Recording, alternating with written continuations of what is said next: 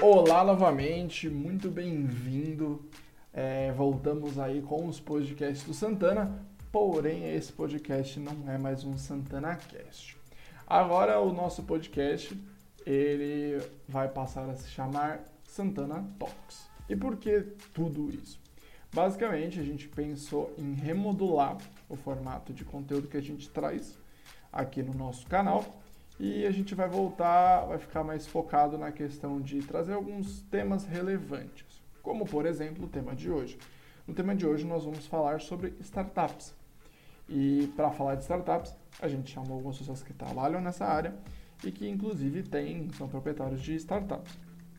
E para tocar esse projeto aqui, que é idealizado pelo Rotaract Clube São José dos Campos Santana, eu tenho aqui o Pedro Reis e eu tenho também a Mica, que é uma associada nossa, que agora também vai compor a nossa bancada aí para fazer essa série de entrevistas.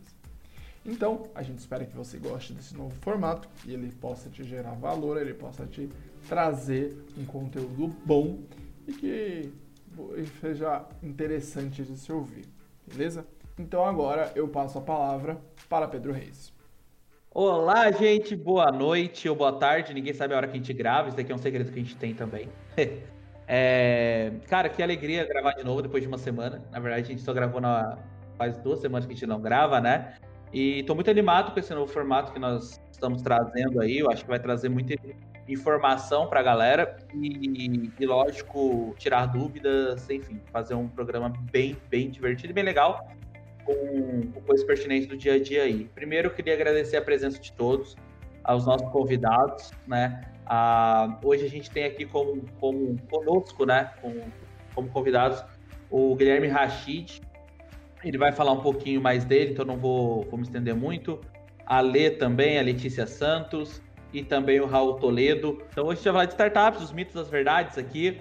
Uh, então, se você não deixou sua pergunta, não tem problema, porque você não vai conseguir deixar posteriormente, porque a gente vai gravar agora, então não faz sentido você mandar a pergunta depois. Mas, uh, se ficou com alguma curiosidade, perde a parte 2 aí, que a gente grava novamente, vai ser massa também. Né? Mica, se apresenta um pouquinho pra gente, primeira vez no, no Santana. Oi, gente, meu nome é Micaela, eu tenho 18 anos. Eu também sou associada do Rotaract Santana.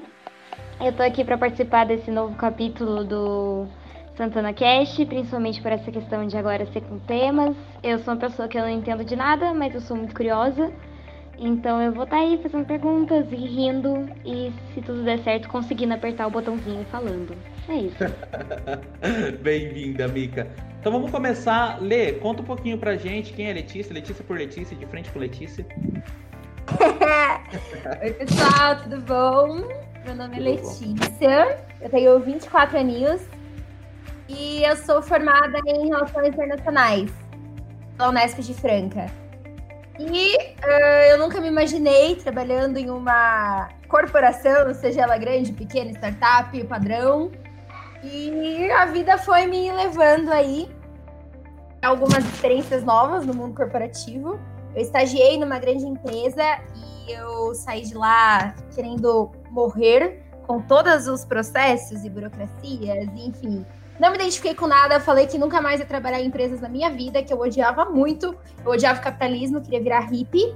E aí eu conheci o mundo das startups. É verdade, eu pensei muito sério em virar hippie. Aí comprou, aí comprou um iPhone. Coisas. Cara, eu não manjo disso, sabe? Esse negocinho de ficar fazendo miçanguinhas e afins não vai muito com a minha cara. Enfim, eu acabei caindo de paraquedas no meio do mundo das startups. Eu entrei sem saber nem o que era uma startup, sem saber o que era uma área de customer success, que é a área que eu trabalho hoje. E acabei me apaixonando, acabei é, me identificando muito com a área, me identificando muito com o perfil de uma empresa que é uma startup. Hoje eu sou uma das promotoras de todas as pessoas que às vezes estão perdidas, sem saber o que fazer da vida, não estão gostando do trabalho, não sei o que fazer, não sei para que área que eu vou. Eu acho que uma experiência com uma startup ela pode mudar muito, te encaminhar muito para muita coisa boa e principalmente autoconhecimento. E é isso, eu acho. Bacana, Lê, bacana. Seja muito bem-vinda. Raul.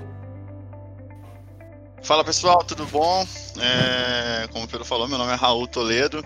É, eu também entrei aí no, nesse mundo de startups aí é, meio que do nada, né? Ah, começou com um projeto junto com o Pedro, né? Que apresenta aí com vocês. É, exatamente, a gente já tinha uma outra empresinha aí de, de facilitadora e também de treinamentos. É, surgiu uma ideia de startup para a gente, no meio de um, uma contratação de um professor, a gente, ele demorou uma hora aí para para aparecer, a gente aproveitou para criar aí a nossa ideia. Acabou acontecendo. É, no outro dia já apareceu é, uma oportunidade para a gente entrar num hub. E aí a gente foi com a cabeça, com o corpo, com tudo, e deu tudo certo e a gente passou e minha vida de startups começou lá. Né? Deu tudo certo, falimos. É. Cara, mas, é, mas, é a, mas é a falência que ensina. Exatamente, poxa, o que a gente aprendeu dentro do, do Hub, é... Parque tecnológico, né? É, o Parque Tecnológico aqui de São José dos Campos. Então, na Nexus, né, com o Alexandre. Grande Alexandre. E depois disso, fui procurar outras startups também para trabalhar, né? Depois que a gente faliu. é, fui procurar outras startups. É, gostei muito e acho que não pretendo sair aí vou trabalhar minha vida inteira. Né? Pretendo montar a minha startup ainda. É, tenho um espírito muito empreendedor, eu acredito. Então, acredito que é isso. É engraçado essa história do Raul, porque a gente já empreendeu em outros carnavais, né? Exato. o Raul é meu amigo de infância, eu via ele muito preso, é, engessado também, né? Ele trabalhou em muitas corporações e tudo mais. E, e aí a gente começou a montar, enfim, acho que é assunto lá pro podcast, mas ah, que bom, cara, muito, muito bem-vindo. Rashid. Grande Felipe, beleza? Beleza, mas é Pedro. Mas tamo aí. Não, mas eu achei que foi Felipe Reis. Faz a pergunta de novo, você vai cortar. Falei, fala Rashid. Claramente o Vinícius não vai cortar isso. Mas ok. fala Rashid. Não, é, eu, cara, eu acabei de falar com um cliente no WhatsApp aqui que chamava Pedro. Eu não sei de onde que veio o Pedro. Não, desculpa, Felipe. não fala nada. Pelo amor de Deus. Ah, é, é Reis, chama de Reis, mais fácil. Boa. Beleza, galera? Boa noite, tudo bem? Eu sou. Boa, Boa noite, bom dia, né? Como o nosso apresentador aqui mesmo disse, a gente não sabe quando que isso vai passar.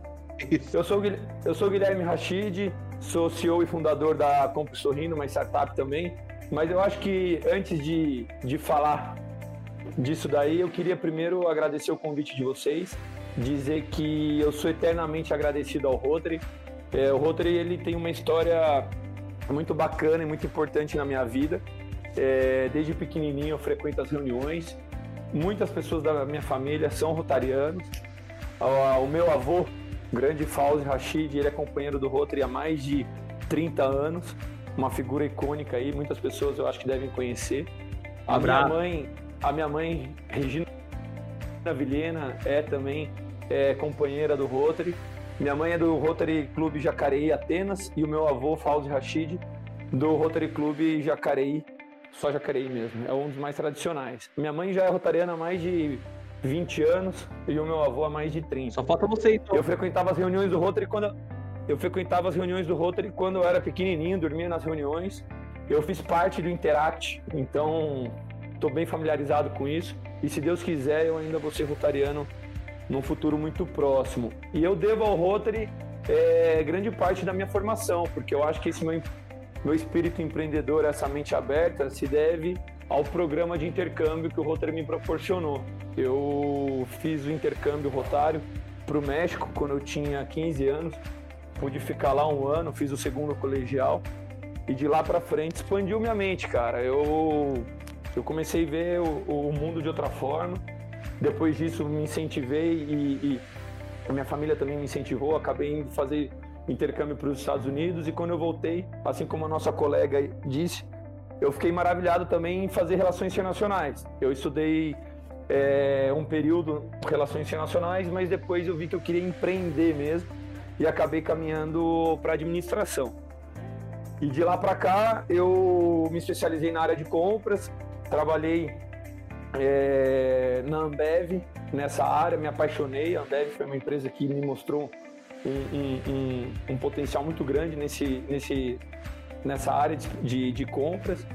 Depois passei por uma outra multinacional chamada Accenture, trabalhei na MetLife e foi quando eu resolvi empreender, é, porque eu tive uma ideia. Eu quis entender como que eu poderia trazer essa, essa, tudo que eu aprendi na indústria, em multinacional, na área de compras, para o profissional autônomo. O que, que eu poderia ajudá-lo nesse processo. E quando eu contei a minha ideia para o meu sócio, que também é um amigo de infância, igual a relação de vocês dois aí, é, do Raul e do Pedro, eu contei a ideia para ele. Esse meu sócio, meu amigo Eduardo, ele é dentista. E ele falou, Gui, a sua solução ela vai de encontro ao, ao mercado odontológico por causa disso, disso, disso.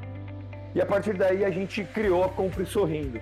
A Compre Sorrindo é uma plataforma é, de compras que hoje a gente chama marketplace, né? Então é uma plataforma de compras de produtos odontológicos que ela traz economia de tempo e dinheiro para o dentista.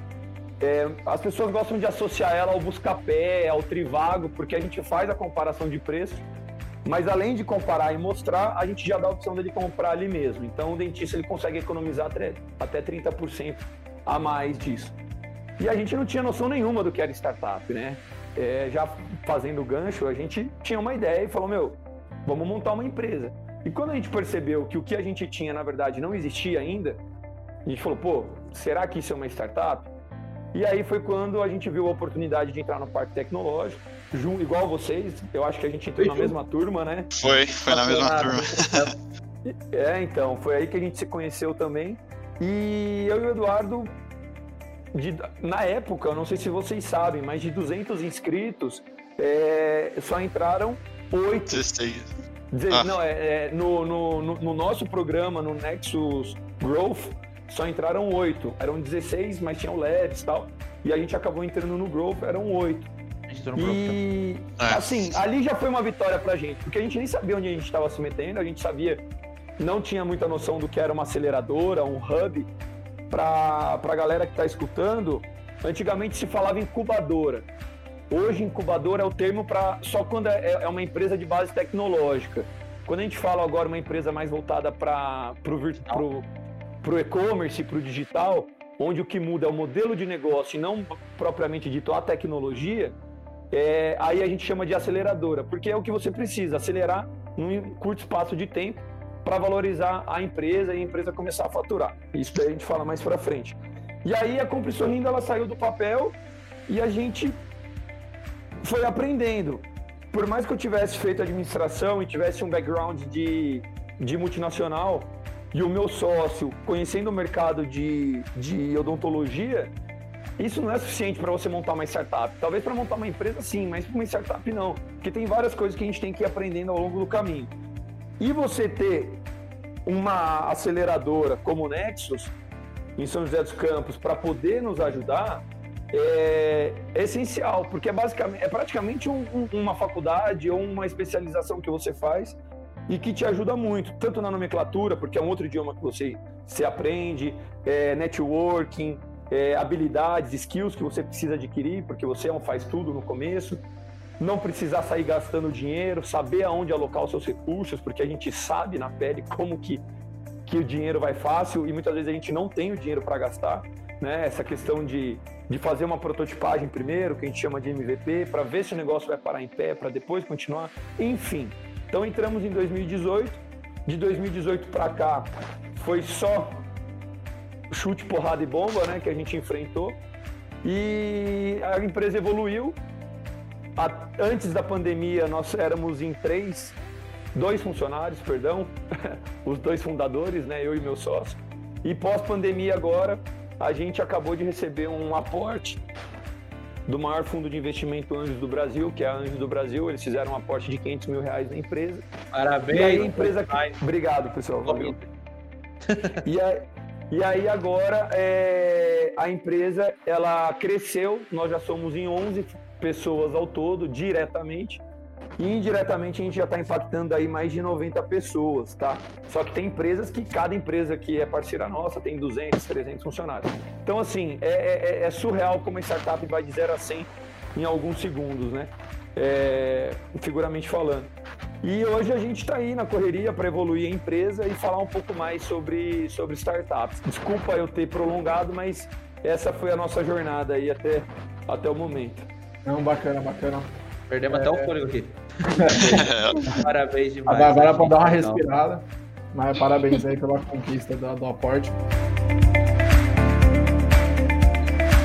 E vamos lá. É, recentemente apareceu é, na Isto é Dinheiro que estava falando exatamente sobre isso, que tem muita empresa aí de anjos e tudo mais, que eles estão, acho que, com 5 bilhões para buscando é, startup. E aí, vocês que estão aí no mundo do startup, é, eu queria que vocês dessem essa visão, porque, tipo assim, é, por exemplo, você mesmo, o Rashid mesmo falou a questão que ele começou com dois e hoje, tipo, em meio à pandemia, você acreditar que o cara subiu de dois para 11, você fala, pô, o cara fez na pandemia, enquanto, tipo, tem um monte de gente aí que não tá conseguindo se manter, tá tendo que fechar as portas, tendo que reduzir salário. Então, tipo assim, é, eu tava até vendo também, teve um caso de uma startup da saúde que eles atendiam cerca de 90 por dia, né, que era, era voltada só para telemedicina, e hoje ela, eles estão atendendo, tipo, eles já bateram um milhão, eles estão atendendo 15 mil por dia. Então, tipo assim, eles cresceram muito. Então tem algumas, algumas startups no Brasil que estão crescendo, né? E eu queria que vocês dessem meio que essa. como que vocês veem essa questão é, da. Primeiro que é a questão como que a, as startups se conseguiram se manter na, durante, se manter durante essa, esse cenário que a gente tem hoje e também falar como que a questão também do crescimento, né, desse possível crescimento, como que vem esse crescimento num cenário que a gente tem muita gente que não tem esperança, mas queria que vocês dessem mais ou menos a ideia. É, é Vinícius, né? Isso. Pô, Vinícius, assim, eu acho que antes de mais nada a gente só para fazer uma introdução para a galera, o que, que é startup, né? Startup é propriamente dito. No... Tem algumas pessoas que dizem que a startup ela precisa ser inovadora e não pode ter concorrente. Quando o Uber foi lançado, já existia outras empresas iguais ao Uber. Mas o táxi. Ou seja, é, é, é, é eu não acredito que ela precisa ser inovadora. Você tem que ter algum diferencial ao seu concorrente, mas é, para mim, startup, hoje, além dela ser inovadora, tem a questão também do, se ela é escalável. Se a empresa é escalável, para mim ela é uma startup, né? Nesse modelo de aceleração que eu estou falando. Então, é, hoje, a Compre Sorrindo, para ela atender mil clientes e atender um cliente, a estrutura é a mesma. Talvez eu tenha que crescer em CS, CX, né? Customer Success, é, é, atendimento ao cliente, né? Para a gente traduzir. Mas é, é, eu não vou crescer igual franquia, por exemplo, que a minha franquia ela tem um limite de faturamento e para aumentar, eu tenho que abrir mais franquias, né? Então, o investimento vai ser sempre proporcional. Então, eu, divido a startup assim. O que, que isso facilita? O número pequeno de funcionários e, e, e essa questão de, do estágio que a startup está. Para você tomar uma direção e pivotar, é muito mais rápido do que uma multinacional, por exemplo, em meio à pandemia. A decisão ela demora muito para vir lá de cima. A gente sempre se associa a um navio.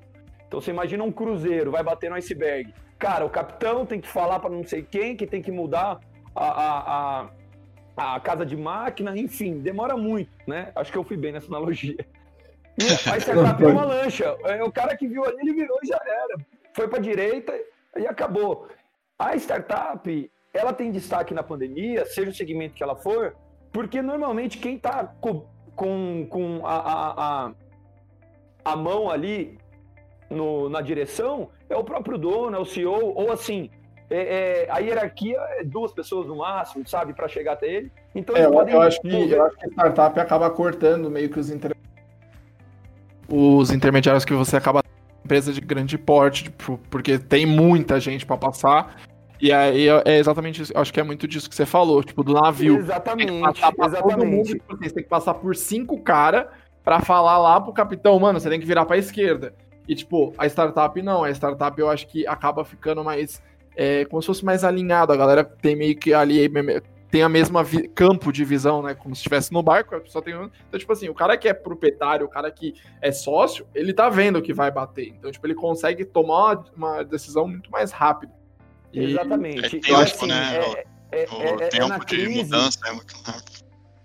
Raul. Perfeito, perfeito. Raul? Oi? Travou. Desculpa, fala de.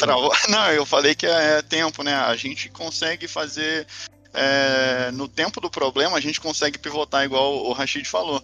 E as empresas grandes, elas acabam perdendo esse tempo aí pra, de mudança ou até mesmo de estratégia e tudo mais, e acaba acontecendo o que aconteceu nessa pandemia, né?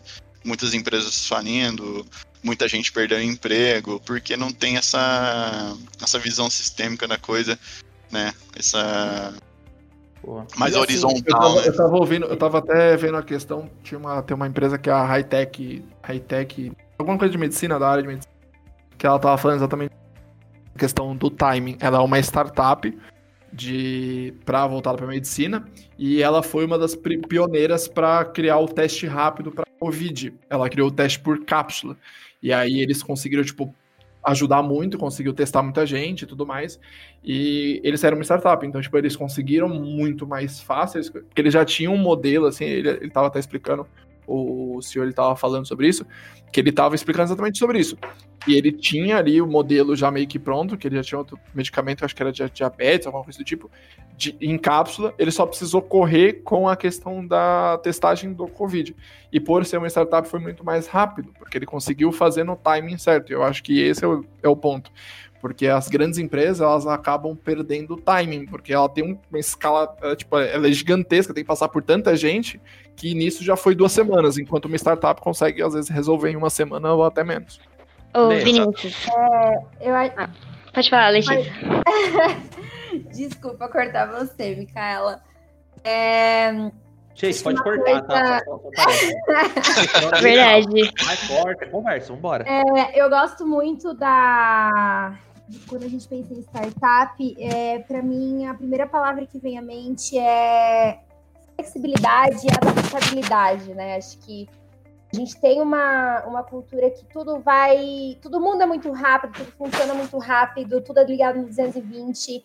E, só que a gente é flexível para isso, sabe? A startup ela é uma empresa em que ela tem um, uma forma de pensar, uma forma de se organizar, tentando evitar aqui de usar as, as palavras mindset, cultura organizacional e etc. Mas é realmente uh, o cerne ali do negócio é você pensar de como fazer daquele problema ou daquela, daquele momento uma oportunidade. Como você tirar o máximo de proveito de uma coisa que às vezes é muito pequena, como fazer mais com menos.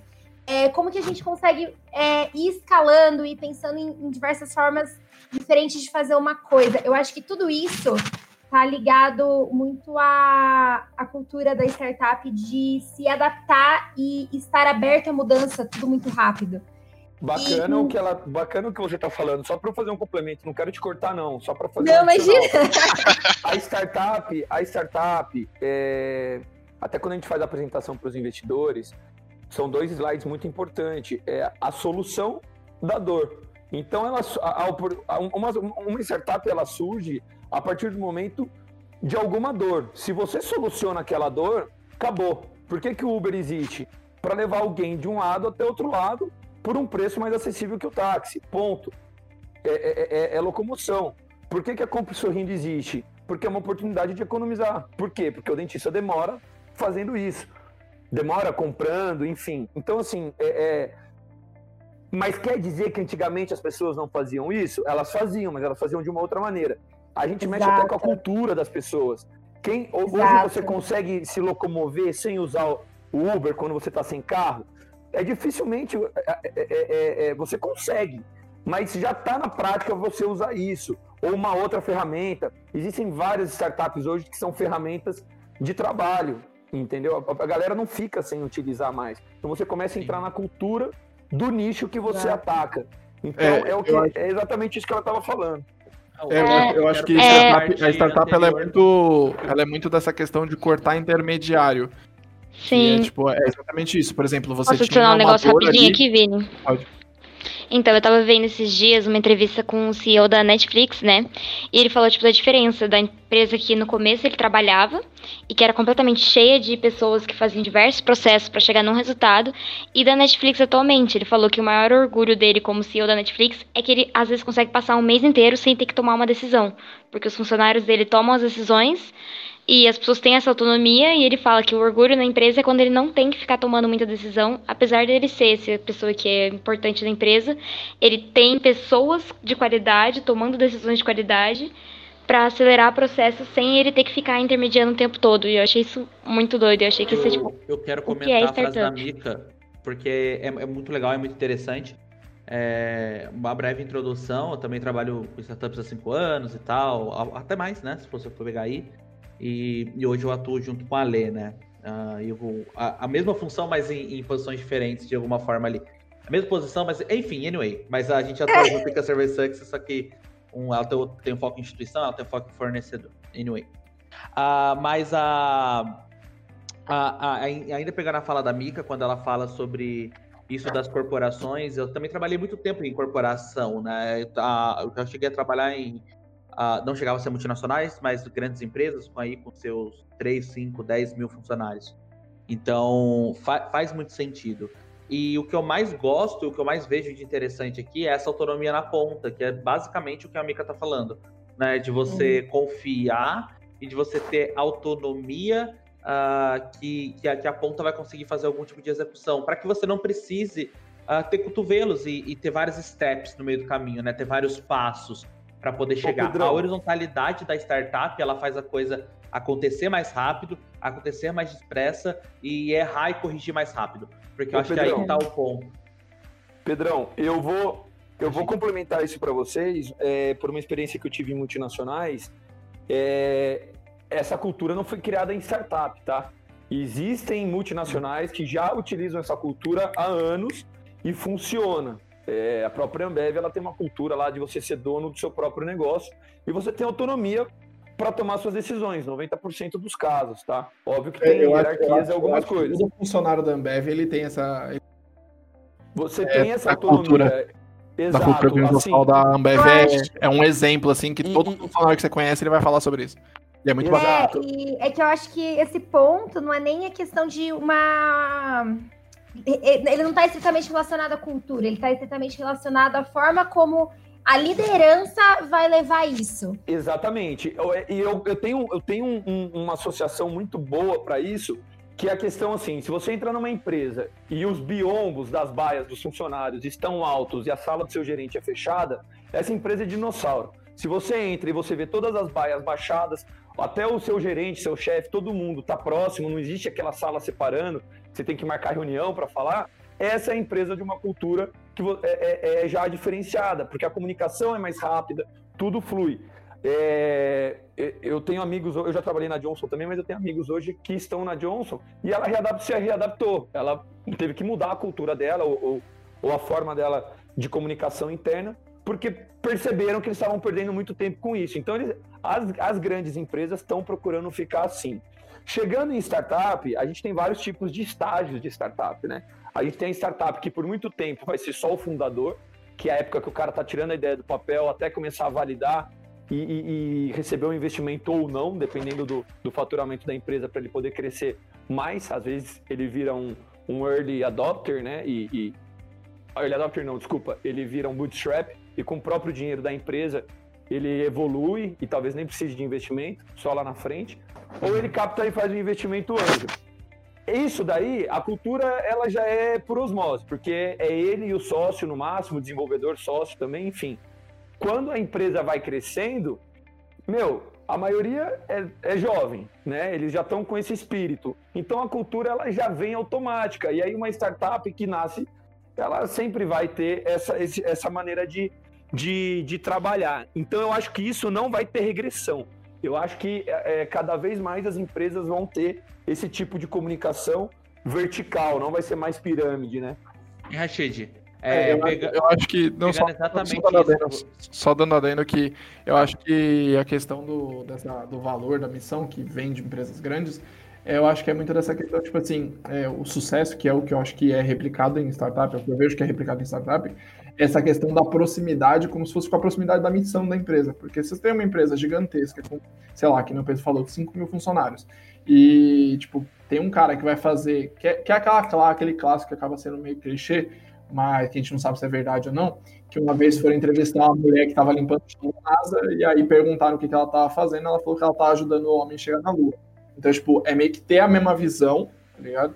E aí a empresa, tipo, caminha na mesma. Tipo, todo mundo tem muito claro, é muito próximo da visão da empresa, do que a empresa quer fazer, qual que é a dor que a empresa soluciona e tudo mais. Mas pode falar. Eu, eu gosto muito dessa. Assim, não é, nem, não é nem que eu gosto, tá? É que às vezes eu fico até, até, até desconfortável com, com, com isso da, da empresa ser grande em relação a tamanho. Porque antigamente a gente falava que as empresas eram grandes quando elas tinham uma quantidade grande de número de funcionários. Né? Hoje, eu não posso falar que uma empresa é grande pela quantidade de número de funcionários ou apenas por isso. Isso é só uma variável. Né? Isso é muito legal. Porque a startup ela te promete isso. Acho que a Letícia que falou isso, do fazer mais com menos, e é muito verdade. E o Rashid estava falando. Né? É, hoje, a, a, atuando numa empresa de 10, 20 funcionários, ou 20 ou 17, como a do Rashid, né? A, o, outros atributos indicam que em que estágio essa empresa está do que necessariamente o, o número de colaboradores. Justamente porque hoje o colaborador ele consegue não vou nem dizer multitask, mas a função dele está tão bem definida no que ele pode concluir, do que ele pode criar, que eu não preciso ter mais um galpão imenso cheio de Ô, gente sentada para fazer o mesmo trabalho. Né? Pedrão, os tempos mudaram, né? Os tempos mudaram, os né? valores né? mudaram. Antigamente, a empresa ela era medida pelo número de empregos que ela gerava, não só a quantidade de vidas que ela impactava indiretamente, enfim. Óbvio, o emprego nunca vai deixar de ser importante, né? É uma das prioridades. A quantidade de empregos que gera. Mas é, era cultura. Antigamente a gente estudava para ter uma vida de estabilidade ou para prestar concurso ou para poder é, seguir carreira numa GM, numa indústria, enfim.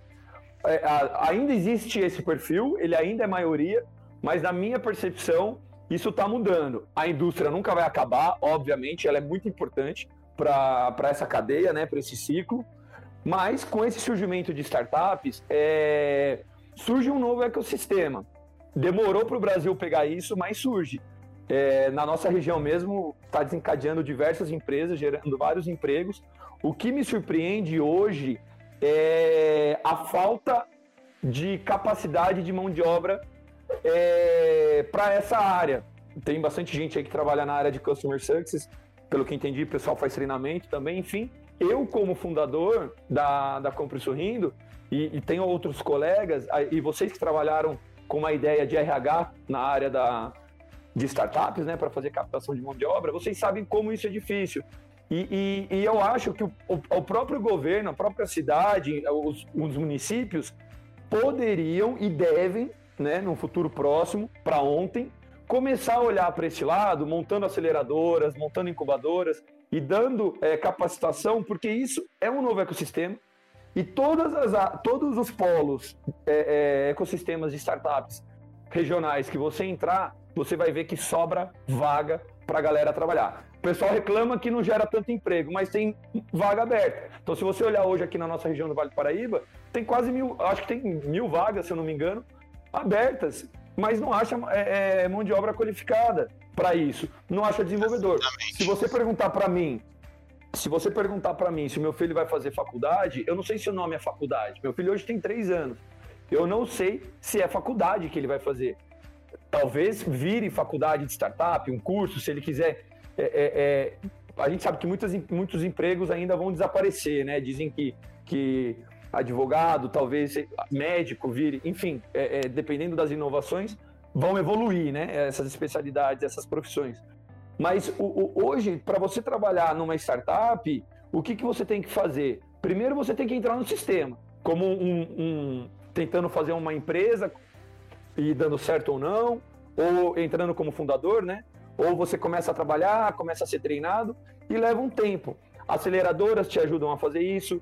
O primeiro estágio numa empresa te ajuda. Normalmente a galera que entra não sabe nada e aí a empresa tem é, é esse trabalho em, em, em fazer o treinamento, né, para poder criar ó, a, a, mão de obra, mas ainda a gente sabe que falta. Não existe onde a pessoa estudar. Ah, eu quero fazer um curso de Customer Success. Quero fazer é, é, um curso para trabalhar em startup em várias áreas. Não basta é você fazer publicidade e então, propaganda para você é... ser head de marketing numa startup. Entendeu? Você tem que estudar marketing digital, você tem que estudar campanha, você tem que ser fudido nisso. E a galera não tem noção, aí para concluir, tá? E vou deixar vocês falarem, que eu me empolgo mesmo. A galera não tem noção como paga bem. Se você é. Meu, se você é um desenvolvedor hoje, júnior, você pode ganhar. Júnior, cara, você pode ganhar seis pau por mês. Se você é um desenvolvedor de uma linguagem aí que a galera utiliza, gosta aí, de Python, Python. se você é um desenvolvedor sênior, você não precisa ter faculdade. Você vai ganhar 20 mil reais. Tem empresa aí nos Estados Unidos pagando em dólar para nego com 22 anos de idade, entendeu? Pô, é, é, é, por quê? Porque falta. Isso eu tô falando na área de desenvolvimento, sem contar galera de marketing digital que está sobressaindo, todas as áreas de startup, se, com três anos de experiência, você já está ganhando mais do que é, é, é, formado em indústria, em multinacional. Em 10 anos você não consegue esse salário. Então tem muita oportunidade, mas ainda existe a falta de conhecimento do pessoal, que ainda não entende o que, que é o, o, o ecossistema de startup, né? Ô, Rashid, é, e eu... esse aí... Pode falar, Desculpa. Imagina. É, eu concordo e ao mesmo tempo eu acho que eu tenho um, um outro ponto para acrescentar aí. Eu acho que o problema é muito mais embaixo, sabe? É, hoje, se a gente tem falta de pessoas qualificadas no mercado para trabalhar é, em startups, exatamente por a gente ter um outro perfil e a gente precisar de outros tipos de habilidades, porque hoje a nossa sociedade, nosso mercado de trabalho não incentiva ainda esse tipo de coisa. Eu não acho que nunca Sim. a gente vai ter um, curso de Customer Success, um, uma faculdade de marketing digital ou coisas do tipo. A ideia é que cada vez mais é, o, os alunos, né, tipo assim, as pessoas, conforme elas vão, vão crescendo, enfim, saindo da escola, indo para faculdade, entrando no mercado de trabalho, eles vão começando a se identificar com áreas e eles vão buscando se especializar nessas áreas por, ela, por eles mesmos. Entendeu? Eu sinto que não é uma hum, coisa. Você acha que, que vai manter isso? Você eu acho que, que por enquanto vai manter. Eu não vejo eu, uma, eu uma perspectiva. Eu, discordo, tá? eu não acho que tem uma perspectiva de mudança tão grande, principalmente trabalhando em educação. Porque...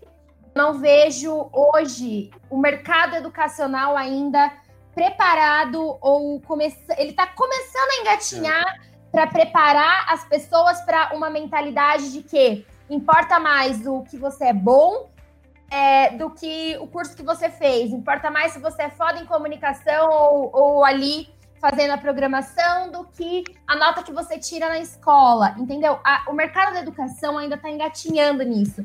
Vai um tempo até a gente conseguir mudar a mentalidade dos estudantes, das famílias, das pessoas que estão no mercado de trabalho, para eles conseguirem falar: porra, meu, é verdade, o mercado hoje está exigindo outra coisa. Então, hoje, na verdade, eles acabam buscando essas coisas a mais, essa, todas essas pessoas que trabalham no ambiente de, de startup, elas estão trabalhando porque elas estão buscando e saindo fora da caixinha. Mas a educação em si, a cultura educacional em si, ela ainda está muito longe de mudar. Tá... Rashid, eu acho que. É, não, eu não tô falando Deixa eu só isso... complementar o que ele falou, porque eu, eu, é que, eu, assim, acho que vai te ajudar a, na, na, na, conclusão. Porque eu acho que é, é, que vocês dois falando, para mim ficar bem claro que estão falando de coisas similares, mas o fim ainda uh, um enxerga mais distante. Eu, como Ale, eu também trabalho na educação há muito tempo. Né? Ah, estou agora numa startup de educação, mas também já trabalhei anteriormente em outra startup de educação. Então, ao todo, são três, pouco, três, três anos e pouco já trabalhando com educação. E quando a Ale fala quando o Rashid ele pega, ele, ele fala o seguinte: ele fala, cara, não sei se vai ter faculdade no, no, no, no, no futuro. Pro meu filho, por exemplo, né? Não, não, não. Eu, não sei, eu não sei se o meu filho vai fazer faculdade. Eu, eu, eu não, sei se ele vai ter essa, assim, não, eu não sei se ele vai ter essa opção. Eu vou te falar por quê. Porque eu tive um desenvolvedor que largou a faculdade de engenharia de comunicação, é, desculpa, engenharia de computação, com 22 anos porque recebeu uma proposta para ganhar 15 mil reais por mês para ser desenvolvedor. É isso, é exatamente Exato. isso que o Rachid falou. É por isso que eu falei que a gente tá fazendo a mesma língua. É, a, a minha porque dor, ele já se especializou em computação. Tá, sim, a minha dor, ela tá muito. Eu conheço muitas pessoas assim também. É que minha dor tá atrelada justamente o que ele tá falando. é, da educação ainda, principalmente no Brasil, a forma como a gente educa. Hoje, hoje, hoje ainda assim, a gente é educado, querendo ou não, nas escolas, a, também pela base como curricular e pelo que a gente está construindo, a sair da escola e, e fazer uma universidade ir lá, enfim, tentar descobrir algo ou fazer um concurso público, exatamente como a gente falou. Mas não, não é necessário, porque as soft skills que a gente precisa exatamente para fazer esse desenvolvimento, as habilidades técnicas específicas que a gente precisa para se desenvolver, ela não está na faculdade. Tanto é hum, que o não, Raul. Não, não, não, não. Peraí, peraí, peraí. Não, é, é, é, deixa eu só falar uma, uma visão macro, tá? A gente está olhando muito pro micro para startup. A gente precisa entender que ela roda tem que girar, né? Igual o emblema no rosto, é uma engrenagem. Não tem que todo mundo parar de fazer faculdade, porque existe indústria, ela precisa ser preenchida. E existe outros setores que precisam ser preenchidos. Hoje, o que precisa de uma atenção é esse que vem crescendo e é uma oportunidade para quem está desempregado, na minha opinião. Existem pessoas que podem suprir isso, desde que elas saibam como preencher essa lacuna. E, tá? Aí, é, baseado no que você está falando em relação a, a, a ao futuro e, e, e, a cursos, até mesmo que a Ale falou, é, o governo não vai mudar. A gente sabe, hoje já existe alguns cursos, o Sebrae lançou o primeiro curso de faculdade aí na parte de startups. Esses dias eu, eu participei de uma palestra de especialização em pós-graduação para investimento anjo, para quem é da GV. Então, assim, a iniciativa privada já está começando a olhar para esse lado. É, eu vejo a minha cidade, por exemplo, Jacareí, eles acabaram de lançar uma escola, um centro de inovação. A cidade de Jacareí acabou de lançar o centro de inovação para o jovem de Jacareí. E aí lá eles falaram um monte de coisa que vai incentivar a pesquisa, que vai incentivar é, é, é, é cursos técnicos para a indústria tal. Aí eu, falei, eu pensei, poxa, eles estão lançando um centro de inovação. Por que, que não colocou também por tabela uma aceleradora para também incentivar esses jovens, caso eles façam um curso técnico e não consigam emprego, a também entrar nesse mercado de startup? Entendeu? Porque a gente tem que se complementar. É, é, é nessa Sim. base. Não eu vai concordo, ter um concordo. curso de Customer Success, eu, eu, eu concordo. Eu, eu, te, eu, te, coloquei uma visão mais, mais ampla do, do que a gente vive aqui, não, porque eu acho que isso é reflexo, reflexo do, do, do, que a gente construiu como você tá. E de verdade, eu acho que precisa. Não, não tem como e fazer aí... um curso de medicina, é, entendeu? Eu, e, e aí eu vou falar uma visão mais macro, só para eu gosto de Pode falar, falar, muito, mas assim, eu prometo que vai ser a última, a última conclusão, tá, gente? Não quero ser chato. Imagina. É, é, é, startup, ela precisa do amadurecimento dessa bagagem arcaica também. É, a gente sabe que tem jovens e gênios aí que, meu, o cara nasceu, montou uma startup e estourou. Mas é, a maioria das pessoas que vem com uma bagagem, tudo a gente pode utilizar, né? A, a pessoa que ela trabalhou fazendo entrega ou trabalhando num balcão, na parte de vendas, ela desenvolveu a parte comunicativa dela. Ela serve para fazer um atendimento, talvez, entendeu? Tudo que é, a gente que trabalha na indústria e tem um contato, talvez na parte de compras, já sirva para ser o comercial é, de uma startup. Então, é, é, quem tem experiência também, quem trabalha em indústria, pode sim trabalhar no, numa startup, né? E, então, eu, as pessoas ainda não sabem que é navegável o intercâmbio entre um perfil para o outro. É só questão de adaptar. E o legal é, é isso que a Ale falou, essa questão de adaptar. Adap, adap, é, um, brecou, né? de adaptação. Mas a gente sabe a palavra aí, Rashid. Aí, eu acho. Eu, eu, tenho uma coisa até que, já ligando essa coisa do Rashid de, de Faculdade? de fazer isso dentro do, dos perfis mais jovens aí, né? Para ensinar que para eles não precisa às vezes fazer uma faculdade e até mesmo criar algo, né? Uma startup. É, eu participei de um projeto agora até mesmo de para de mentoria para o pessoal da ETEP e assim para é a ETEP é uma faculdade, é uma faculdade, é um ensino médio, né, técnico que tem aqui em São José dos Campos é bem famoso e tudo mais. É, é uma, uma escola paga, né? Não sei como é que vocês falam, Privada. mas privada, exato. E eles já estão com esse mindset, né? Ele falou que não ia falar, eu acabei falando. E então a gente teve mentoria, o próprio Michel da Lavem Bebê, é, que está incubado aí, é, acelerando na, no, no Nexus em São José 10 dos Campos. anos, aliás. Um abraço, Há Michel. 10 anos, né? Ele ia gravar Ele com também- a gente, ele não conseguiu, ele não conseguiu a agenda. É, mas, mas é um grande cara aí, viu? É, também participou dessas mentorias lá na ETEP. Assim, é, vou falar assim, até para o Rashid já ficar mais tranquilo, né?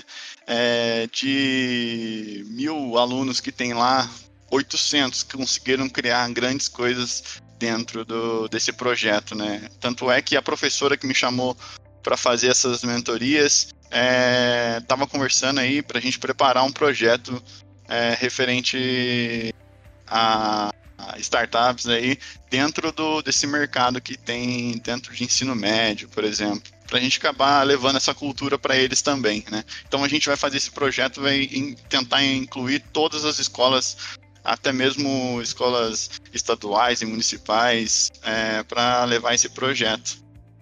Boa. É, Ah, é. e uma outra Uma coisa, que eu coisa- queria ligar lá no começo ainda que eu não consegui. Fala aí. Desculpa, Acho Pedro. eu parabéns, viu, falar. Raul? É, Legal pra eu- eu- eu caramba eu você pra incentivar Ó, isso. eu acho que Parabéns. o, o Pedro ele queria falar, eu sou um do- uma dessas pessoas que largou a faculdade para viver esse sonho Faltando e esse três momento. meses pra formar, detalhe aí.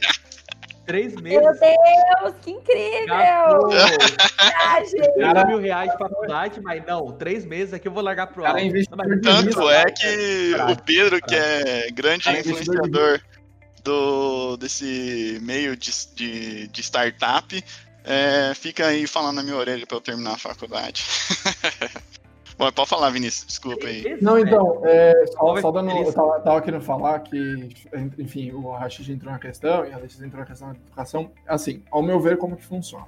É, hoje, se você parar para analisar, se você pegar, sei lá, 10 anos atrás, é 2010, não é há muito tempo, mas foi muito tempo. Então, tipo, em 2010, o que você tinha em 2010 e o que você tem hoje em relação de evolução tecnológica em vários aspectos, em vários setores, é, é tipo, assim, em 2010 eu duvido que alguém pensava que em 2020 a gente já tá no nível que a gente tá hoje, fora a pandemia, mas na questão de tudo, de tecnologia, de startup. Porque assim, eu vejo, por exemplo, a questão do Uber que foi comentado, a gente não sabe, a gente não sabe mais viver sem Uber. Mas a gente vivia sem Uber. E quando eu falo essa questão da, da faculdade e tudo mais, eu acho que é interessante abordar que, assim, hoje, ao meu ver, como que funciona? Você tem uma evolução muito grande e muito rápida, né? Ela, a gente está tipo, evoluindo muito rápido, é inovação tecnológica atrás de inovação tecnológica, que tá, tipo, assim, e o mercado ele não tá preparado. E, tipo, a própria pandemia mostrou isso. Que você teve tal, não sei o que, a questão do. É, hoje, se você, se você parar a perguntar para qualquer pessoa que trabalha 8 horas por dia, pergunta para uma pessoa que trabalha 8 horas por dia, por que, que você trabalha 8 horas por dia? Você trabalha 8 horas por dia, Lê, Rashid, Raul. Não, eu falo, eu, falo- eu falo, tipo, eu falo- você sabe da minha, eu falo, da minha tipo, carga eu falo, horária, né? Eu falo, tipo, carga horária fechada. Por que, que você trabalha de segunda a sexta, 8 horas por dia, em horário comercial? Porque, tipo, porque lá atrás, na época da Revolução Industrial, era assim, por quê? Porque um produzia solo do sapato, outro produzia o cadarço, então tinha que ser esse horário, porque, tipo, Produção, né? era, era tipo, era realmente era necessário. E hoje a gente vê que não é mais necessário esse modelo, mas a gente ainda aborda esse modelo. A mesma coisa com a questão da educação. A, a educação no nosso país, e eu acho que mundial, tem alguns casos à parte, mas assim, generalizando mesmo, você tem muita escola que ainda é o mesmo modelo, modelo lá antigamente, que tipo, pô, é, sua mãe fez, seu pai fez, sua avó fez, é o mesmo modelo, sentar, copiar e já era. Então, tipo assim. É o Senai da vida, né? Aqui É. no Vale. tipo, Senai, exato. eu acho que é, eu acho que é Senai, muito. Senai. Eu acho que é muito fez Senai, Raul fez Senai que eu sei. Eu fiz também. Eu Tratorzinho. acho, eu acho que é muito interessante também a questão que hoje, tipo assim, ah, você tem pessoas tal, porque eu acredito muito na questão do roteiro, né? Porque, tipo, a gente tem um roteiro programado para seguir. E quando entra nessa questão de startup, você quebra o roteiro e você vai seguir outra coisa. Aí eu acredito também, aí eu O acredito roteiro. Não, não, só. só, só, ele, tá, ele tá acabando, sabe? Mas eu, eu concordo, eu concordo. Isso do concurso público, ou Não, de não, calma, você. não, assim, não, não falo do Não. É ótimo. Eu falo, eu falo do roteiro, tipo assim, porque basicamente, é, de uma maneira bem geral. Como que é o roteiro tipo, que você tem que seguir para viver, entre aspas? É você, você nasceu, foi para a escola, da escola foi para faculdade, faculdade você foi para o emprego, emprego você foi, ficou velho, morreu, acabou, tá ligado? E tipo, quando você entra na questão da startup, tipo, de você... O time-lapse do emprego, isso aí. De Não, você- bem da vida, Vinícius, gostei.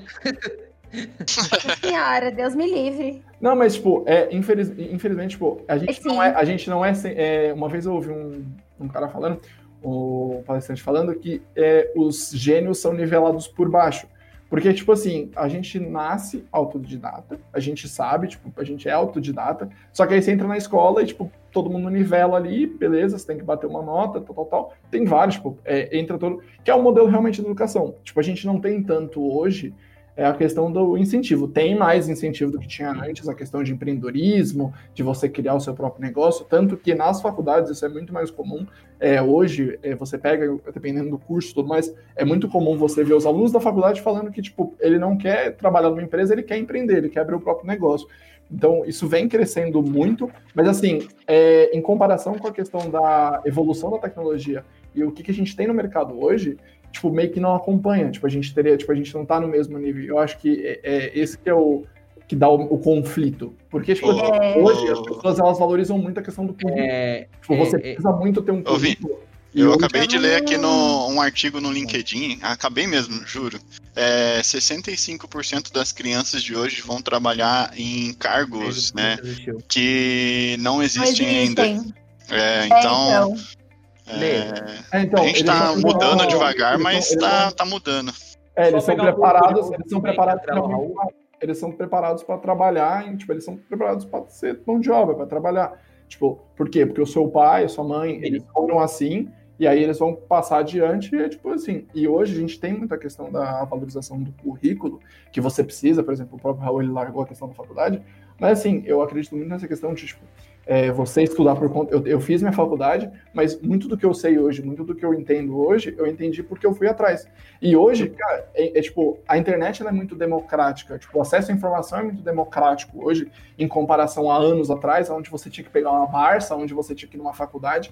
Cara, hoje, se você quiser, tipo, sei lá, pegar um artigo X sobre. é, uma colmeia de abelha específica da África, mano, você vai achar esse bagulho na internet. Eu usava, eu usava muito, muito esse argumento também, uma da, da que eu falava com educadores era, cara, tu, ah, com, com alguém, tu, tu, ma- tu, tu lembra o que é uma mitocôndria? Não, eu não sei. Tá, mas pega esse celular, eu te dou 10, eu te dou um minuto, você vai me falar exatamente o que é. Porque é muito simples a informação. Agora, duas coisas importantes aqui que eu acho que é legal citar. A primeira, que tá muito ligada a tudo que foi falado aqui até agora, dessa questão de algumas habilidades, algumas competências, principalmente das startups, elas são aprendidas e desenvolvidas por fora, é que o, o- o Raul e eu, a gente teve uma, uma empresa também, e essa eu acho que deu mais certo que a Brefine, né, por, por um tempo, que foi É. a Reis de Toledo. A gente trabalhava com soft- cursos baseados em soft skills para universitários. E a gente descobriu esse nicho do universitário justamente quando a gente foi fazer uma feira dentro de uma faculdade para vender um curso sobre PNL e liderança que aconteceria duas semanas depois. A gente fechou a turma inteira só nessa faculdade, porque realmente eram competências, talvez, que eram muito. ah, que não eram técnicas, e aquelas que você aquelas que você aprende de outra maneira. A segunda Exato. coisa que eu queria falar para pegar essa questão da lei do Rashid, eu queria muito ouvir a opinião da lei do Rashid do Raul nisso. É. Cara, eu queria tanto ouvir essa opinião que eu até, até esqueci o que eu tava falando aqui, mas peraí que eu anotei. Era. a- v- vamos lá, né? Uma hora eu lembro. Vai lá. Bom, é, eu até queria até falar uma, uma coisinha pra, é, em questão de mercado. Lá no comecinho da nossa conversa, o Rashid estava falando que, que esse, vamos dizer, esse polo tecnológico está crescendo e tudo mais, e realmente está crescendo muito. É, hoje você vê empresas aí como Arezo, como Magazine Luiza, é, Porto Seguro, entre outras empresas, né, Bradesco e tudo mais, criando hubs para ter mão de obra, né, e ter startups dentro que façam um serviço para elas, né. Então esse mundo de, de startups tá vai crescer, e vai crescer de uma forma. Pode falar, Rashid. Não, concordo com você. E assim, eu queria fazer um adendo, até porque eu acho que é o objetivo principal é a gente tirar esse pré-conceito e até explicar para o Rotariano Boa. que não sabe esse ecossistema de, de startup mesmo como um todo, né? É, Então, assim, Existem essas questões que a gente estava debatendo, da estrutura, é, cultura, tem várias coisas, né, para a gente desmistificar. É, startup não é é, oba-oba, por mais que a cultura seja um pouco mais relaxada, também tem pressão, todo mundo tem que entregar resultado, no final do dia quem não entrega é mandado embora. Então, assim, não é. A gente não reinventou a roda, não. É uma empresa e a empresa ela busca resultados, como todo mundo. É que eles deixam, tentam deixar. A gente tenta deixar o ambiente eu acho... um, pouco, é, pouco mais, um acho... pouco mais leve. Mas Na assim. Oi, Lê. Eu acho que. Não, eu ia acrescentar que. Na... Eu concordo total, mas eu ia acrescentar uma coisa que para mim é muito forte, assim, é que a startup ela não faz em termos assim, bem cruz.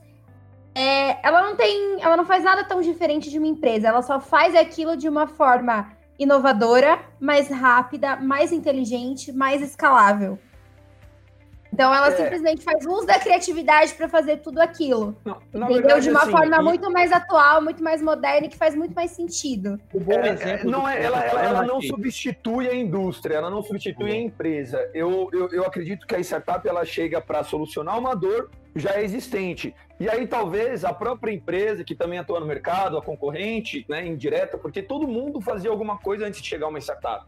Só que eles acabam ficando de uma forma mais prática e isso está resolvendo a dor. A empresa ela tem a opção de comprar essa startup e ter a solução, ela tem a opção de trabalhar junto com a startup, em parceria, ou ela tem a opção de copiar o modelo de negócio e tentar fazer igual. Então a Exato. gente chega para deixar o mercado um pouco mais aquecido. Mas aonde eu quero chegar é o seguinte: é, existe muito mais além, porque as empresas comuns vão existir porque a gente precisa delas. Empreender do mesmo jeito, vai existir franquia, vai existir é, carrinho de lanchonete, tudo isso vai continuar existindo. Algumas coisas talvez sumam e sejam é, é, aprimoradas, né? Então, mas a finalidade é a mesma. Carrinho de pipoca talvez passe a ser um, um, um foguete de pipoca, Rashid, um- porque não é mais carrinho, enfim. Então, um assim, exemplo é o, são os bancos, né? Os bancos, a própria Nubank É, eu- eu- eu- mudando Exato. É tudo. antiga- já poderia ter acontecido antes, mas tinha os lobbies, né, dos banqueiros, Exato. enfim. É, é, é, já tá, já tá passando da hora da gente ter linha de trem no Brasil por conta dos lobbies das grandes indústrias de, de carro. A gente sabe que nem as nossas linhas de trem se conversam. A gente já podia ter trem que não é nada inovador, mas porra, é prático. Então, assim, mas o que eu tô querendo dizer, é- e assim, eu quero, é, é minha missão e objetivo desse podcast é passar para o Rotariano que ele tem um poder é, aquisitivo melhor do que a maioria das parcelas e, e- e a- finalidade do Rotary é, é dar de si antes de pensar em si, certo? Boa. Então, assim, olhem para as startups, existem várias, vários mercados, é, vários segmentos. Existe startup filantrópica, existe startup é, é, em segmentos da área da saúde, em segmentos do ramo alimentício, em, em várias formas que o Rotary pode trabalhar em parceria, entendeu? Eu sei que é, é, também existem os próprios empresários fomentem isso. Se você tem a capacidade e a oportunidade de investir numa startup, se você quer entender como faz para investir numa startup, meu, alimente isso, passe adiante. Tem vários canais, entre no site da Anjos do Brasil, ou se quiserem conversar comigo, ou com, eu apresento o Investidor Anjo para mostrar como que faz isso. Porque vocês fomentando essa roda, cada vez mais startups vão é, é, aparecer no mercado brasileiro. E a gente brinca que não precisa ser unicórnio, né? Muitas startups não vão ser unicórnio. Nos Estados Unidos, né, que para ser unicórnio você tem que valer um bi. A gente brinca até que no Nexus tem um mascotinho que é a cabra da montanha, né? Que a cabra da montanha ela sobe num muito num morro, uma montanha muito íngreme para comer aquela aquele alimento dela lá, o matinho. E a gente fala que aqui no Brasil para empreender é isso, cara, porque é um sacrifício, ainda mais fazer uma startup de cada 10, 20 startups que são investi é, de cada 10 startups que são investidas por um investidor anjo, uma dá certo e essa uma paga o, o, o, o prejuízo das outras e ainda dá um lucro para o investidor anjo. Meu, é muito interessante como funciona esse, ecossistema. É, se informem, vale a pena, é uma diversificação de investimento e você ainda vai estar fomentando geração de empregos e, e- e de novos modelos de negócio, tá? Isso é muito bacana. É muito verdade mesmo. É, como eu falei, né? A maior parte do. Um grande parcela dos rotarianos são empresários, ou são pessoas, enfim, que, que agora dá, dá de si, né? Então eu acho que isso é muito importante também a ser levantado tudo que o Rashid falou uh, nessa questão. A startup, eu vou acrescentar só que a startup, isso é legal, ela não veio para substituir, exatamente como o Rashid falou, ela veio para somar e para ajudar, né? Hoje você tem dentro de uma grande varejista, eu vou dar o um exemplo aqui da Magazine Luiza, como o Raul falou, ela não deixa de ser uma grande varejista, ela não deixa de ter um milhão e meio de lojas, um milhão de lojas, né, que ela tem, é, mil lojas. mil lojas, Enfim, é. Mil, um milhão, imagina, tem loja até na, né?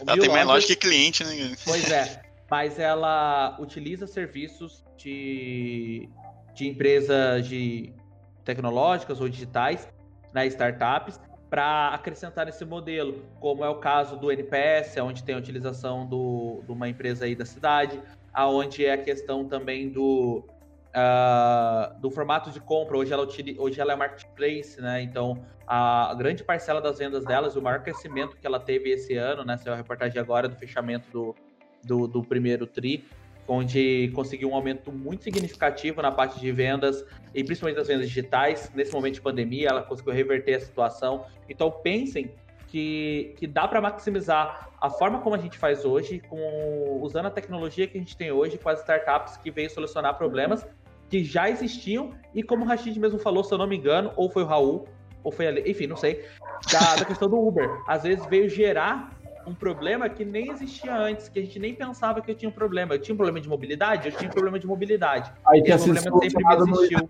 Todo mundo achou que quando chegou o Easy Taxi a gente tinha problema resolvido. E aí conseguiram vir com a ideia do Uber que tipo, Pois é, pois é. E a questão de se reinventar a resiliência. A Easy Taxi é um exemplo, não sei quem, quem lembra, quem usou muito aqui. A, ela pegava os táxis e faziam essa parte das corridas, né? O Teles fazia isso.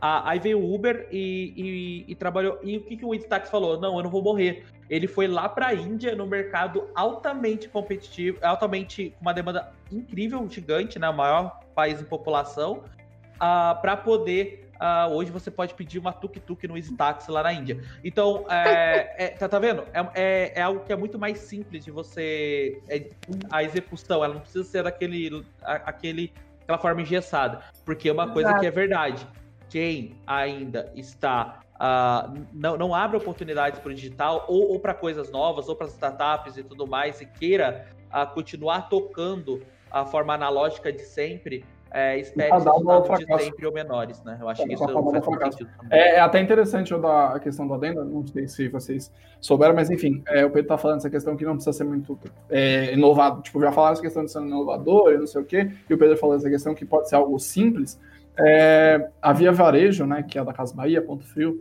essa.com, ela teve a pandemia, ela teve que fechar todas as lojas, e eu tava até vendo o cara da, da Via Varejo, o CEO lá, acho que era o CEO, ele tava falando sobre como eles criaram o Chama no Zap, que é, tipo, genial, tipo, eles pegaram assim, eles falaram, mano, a gente tá uma galera, a gente tem venda pra caramba em casa, a gente pega, e, tipo assim, eles começaram a atender pelo WhatsApp, que é o famoso chama no Zap. E assim, é, a, a, as vendas dele cresceram demais. A outra também, e tipo assim, não precisa ser só startup, tipo, para ter uma ideia. A Telha Norte também cresceu muito, que é uma grande, porque, tipo, é realmente isso. Teve muito. É, o Mercado Livre também levantou essa questão. Da teve... mesma forma que o Blockbuster morreu, por exemplo. Sim, porque. Ah, a própria. Acho que foi a Kodak, a Kodak que insistiu em continuar fazendo filme de é, rolo de cam para de fotografia, enquanto já tinham trazido a ideia de, da máquina digital. E tipo, ah, não, digital não vai funcionar. Aí o cara foi lá, pá, lançou, e aí a que foi acabou morrendo a empresa, acabou quebrando aí.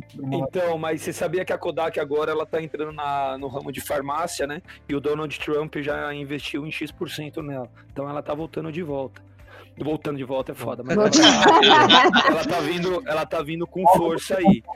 Mas olha que, olha que cabuloso, né? Olha como que é o marketing. A, a, a Kodak aconteceu isso, e aí a Polaroid agora estourou de vendas, porque o vintage é legal, o vintage é cool, mas a Polaroid não é. É verdade, né? É, então, assim, é, é, é, foda, velho. O marketing, o, esse mundo é muito louco.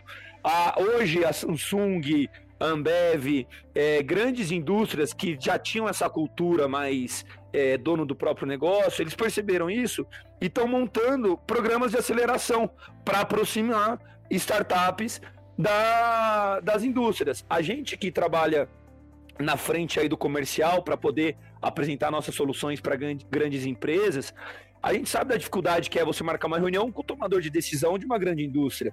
Essas empresas perceberam isso e eles falaram: pô, vou colocar essas, essas startups é, embaixo do meu guarda-chuva aqui, porque daí eu não vou perder esse tempo. Quando chegar alguma aparecer alguma coisa do mercado, eu já vou ter esse intercâmbio de comunicação junto com eles. Então essas empresas já começaram a perceber. A Magalu foi muito esperta é solução nova no mercado, ela vai e compra. Ela comprou agora o Hub Sales. Por que, que ela comprou o Hub Sales?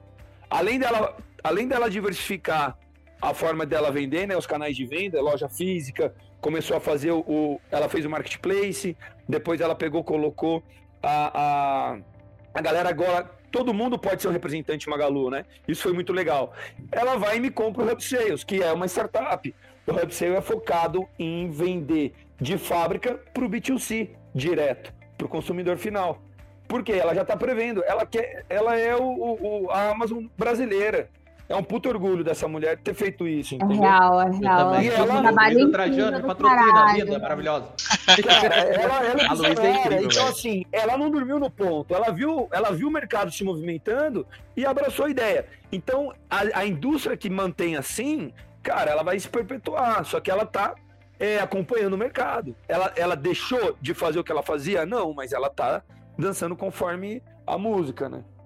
Exato. Muito bom. Lê, estava falando. Eu não. não, eu falei que, que eu concordo, que eu concordo totalmente. Eu acho que, na verdade, os grandes, os maiores cases de sucesso que a gente viu são exatamente é, esses casos como o da Magalu onde eles não fugiram muito do business core deles, eles continuam fazendo o que eles fazem, igual o Rashid falou, mas em paralelo eles estão conseguindo inovar, eles estão conseguindo realmente absorver essa cultura de transformação digital, essa cultura de inovação que hoje está aí no mercado. E, enfim, eu acho que ela ainda está só engatinhando no mercado brasileiro, mas lá fora ela já está assim bombando. E eles estão conseguindo trazer para cá. E eu acho muito bacana esse movimento, porque eu vejo que acaba vindo uma mudança de cultura é, top-down, assim. Então, eu vejo muito como é, isso também pode começar a alterar os hábitos dos consumidores, né, os hábitos da população como um todo, começar a mudar um pouco a forma como enxerga tudo isso, sabe? E, e, isso é muito bacana. Eu acho que isso foi um, também um dos maiores pontos que eu vi acontecendo agora, nesse momento de, de crise aí, por causa do Covid. Né? Então, foi meio que na marra, meio que obrigado, mas é, todo mundo está começando a entender um pouco mais da importância de você ter essa mentalidade mais aberta à mudança, mais inovadora, mais é, ligada mesmo a uma cultura digital, no sentido de pensar como atender, né, continuar fazendo aquilo que ela faz hoje, mas de uma forma diferente, de uma forma que atenda as necessidades do consumidor final, mas que ao mesmo tempo ela consiga ter um ganho ali em termos de, enfim, processos, escalabilidade, etc, etc, etc. Sabe o que, que é surreal, até para te complementar, que eu acho e, e, e, assim, eu pensei nisso agora. E faz todo sentido. Essas empresas agora olhando para esse lado, né, se reinventando, ou até mesmo também incentivando, é, criando parcerias com startups, eles perceberam que assim, eles não querem reinventar a roda. É, essas grandes Exato. empresas, elas já perceberam que, meu, meu core business aqui é, é produzir tal produto qualquer tipo de melhoria para pensar fora da caixa, já tem essas startups, eu estou incentivando isso para acontecer. A própria indústria, os próprios. É, é, exatamente, né? não tem outra palavra. As próprias indústrias, elas estão incentivando a criação de novas startups, porque elas já perceberam que as startups podem trazer soluções para elas, para elas poderem melhorar processos, para elas poderem vender mais, para elas poderem trazer Exato. novos resultados em qualquer, em qualquer segmento. Então, é, é, e aí elas vão estar mais próximas, né? E aí começa a virar disputa, enfim. Então está chegando essa nova oportunidade, sim. E, meu, quem, saber, quem souber tirar proveito e saber navegar, souber navegar é, entre os dois mundos, vai, vai nadar de braçada, vai nadar de braçada. É, eu, eu, até para explicar um negócio para ler, eu, eu acredito sim que é, todo mundo tem capacidade de trabalhar no mercado de startups. Hum. A gente exige muito, né, alguns soft skills hum. que podem ser aprendidos. A gente sabe disso, que a gente precisa treinar e mostrar isso para as pessoas. E é, é, é, é, ilusório achar que já vai entrar na startup ganhando rio de dinheiro. A gente sabe que, meu, startup é mão fechada no início para a empresa poder dar certo. Só que quanto mais experiência a pessoa tiver nesse ecossistema, mais valorizada ela vai ser. Por quê? Porque vai ser mais difícil de achar no mercado, como em qualquer outro segmento, né? Mas a gente ainda sabe que é muito pouco. Se você chega para uma pessoa que está fazendo faculdade, ah, eu sou head de marketing. Meu, meu pai não sabe o que é head. O que, que, é você ser head de marketing? Ah, eu, eu, ah, você é formado em publicidade e propaganda? Ninguém fala isso mais. Eu estudei. Não, meu, eu sou é, especialista caiu de moda já. digital. É. É. a última coisa digital. que me isso, isso é, isso ah. é verdade. E, quando eu falei que eu não sei se meu filho vai fazer é, a faculdade, é o curso que existe hoje, né? É, é, eu vou apoiar ele no que ele quiser fazer. Talvez ele, enfim, pode ser até jogador de futebol se quiser ser, mas Opa. vai mudar, é, é, vai mudar esse conceito de, de LOL. Pô, eu fiz, é, eu, fiz administração de, de empresa. Eu fiz administração de empresa. Eu confesso para você que não existe é, é, um curso hoje na parte de startup. Conselho que eu dou para quem quer entender como funciona uma startup é ou você começa do zero e vai para para baixa hierarquia, né, na, numa empresa de startup, porque você precisa aprender a estrutura como funciona, a não ser que você tenha um cargo muito importante hoje na, na indústria ou numa multinacional e talvez possa ser aproveitado no comercial tal, mas ainda vai levar tempo, vai patinar para entender como funciona. Enfim, você precisa ter a experiência. Ou vai empreender, vai, entra numa aceleradora aí com uma ideia legal e TBC, tira a bunda da cadeira, vai entender como funciona, como o Raul mesmo e o Pedrão fizeram. Vocês empreenderam e ainda querem ter uma startup. Se a Compre Sorrindo não der certo, vou até bater na madeira aqui, digamos que não deu certo e a Compre Sorrindo faliu. Cara, eu não volto para multinacional mais. E não porque eu não gosto. É, isso. é porque o perfil de startup. é... o perfil de startup é outra coisa. Eu já. Por mais que eu tenha trabalhado na Ambev, tem esse perfil próximo, não, hoje eu vou querer ser head de novos negócios, porque é uma coisa que eu me achei, é um negócio que flui, enfim. Então, é um mercado que vale a pena. É, estudem mais rotários sobre isso, tanto o perfil empreendedor, quanto também incentivar os filhos de vocês a, a, a olhar para esse lado. Tem muita oportunidade. E eu acho que é isso. O recado está dado da minha parte. Prometo que eu não vou falar mais. Mas falar, a minha preocupação velho. era não passar essa não passar toda essa, essa missão, mensagem. sabe, cara? Eu gostaria é. que eles entendessem mais sobre isso, desmistificassem e é isso. A gente a gente está cada vez mais crescendo, mas a gente precisa dessa atenção. Né? Exato, exato. Eu acho que a ideia, assim, que hoje eu, eu tenho é que não. Não é nem que eu não, não incentivo a, as pessoas a fazerem uma faculdade. Eu acho que, entrando em outros méritos e outras conversas, eu acho que a faculdade tem muita coisa para agregar e tudo mais, mas eu acho que mais importante que tudo é você realmente entrar nessa onda, sabe? Você conseguir. Eu, eu acho que, eu acho que é muito é... não se é. prender muito na ideia da, tipo, o que só Exato. ficar limitado no, no, que a faculdade passa. Você pode, tipo, Exatamente. a faculdade, a faculdade me deu, tipo, eu por experiência, a faculdade ela me deu, a faculdade ela me deu muito, muito, muita base, tá ligado? E tipo, é, eu acho que é interessante, tipo, a gente tem que ter uma base, e eu acho que é muito da faculdade é. mesmo. Não dá pra é, é, simplesmente, é... ah, não, não vou fazer e tal. Às vezes, às vezes seja bacana, tipo, você pegar, fazer pra realmente ter uma base meio que se ah, a faculdade é me deu network só, né? Os, os, ouvintes daqui entenderem não, também que é legal. Faculdade, conhecimento é você pegar... nunca é demais, né, gente? Sim. Seja qualquer tipo de curso. Você pode estudar conhecimento, né? japonês, né? cara. Conhecimento é conhecimento. Eu acho que conhecimento nunca é demais, ainda mais quando a gente começa a se especializar nas coisas. Mas uma e... coisa que é muito verdade, Rashid, só para complementar aqui, é porque a gente pegou as pessoas daqui. O Vini hoje ele trabalha com audiovisual muito bem, por sinal. O Vini cursou logística, a Letícia cursou RI e trabalha com a gente aí na área de Customer Success, trabalhando diretamente com o cliente. E a gente não trabalha, né, querendo ou não, hoje a gente trabalha a, a, em modo nacional, né? É, eu me formei em comunicação social e me especializei em administração de empresas, assim como Rashid. É, sabe? Não, não, não, Eu não não tem muita receita de bolo. O que eu aprendi foi na prática, É, né? real. Não, não, não, mas Começou, é- parou. é- eu, eu, eu, eu concordo, mas eu, eu, eu acho que tudo tem um porquê, gente. É, meu primeiro emprego registrado, eu fui trabalhar como atendente de helpdesk na Johnson. Eu tinha um conhecimento básico de tecnologia da informação, e aí eu seguia um, um PDF, não tinha muita receita de bolo, só me contrataram porque eu falava inglês e espanhol, e aí eu tinha que atender o cara no, ne- ne- nessa, nessa, nessa linha. É- é, eu acredito que estudo e, e experiência profissional, mesmo que não seja o que você tenha estudado, no final você vai utilizar para alguma coisa. Quanto mais experiência, quanto mais conteúdo você tiver, melhor. Agora, é, o Mark Zuckerberg largou Harvard no primeiro ano, né, velho? Porque o cara, enfim, mas ele teve experiência. Se você escutar o, o que ele fala, ele montou cinco empresas antes da, do Facebook bombar. Sim, então o cara sim. teve É, é, é, experiência. é até interessante você abordar essa questão, que eu queria até comentar isso. Você falou a questão da startup, de entrar, empreender. Eu acho que é muito importante, porque, tipo assim, ah, vou abrir startup e tal, não sei o quê. Então, eu acho que a primeira coisa que fica é a questão que não precisa realmente ser inovador. Tipo, você não precisa, pô, você não precisa reinventar a roda, né? Porque você, tirando o caso do Uber, que a gente abordou muito, mas se você pega, por por exemplo, o Airbnb.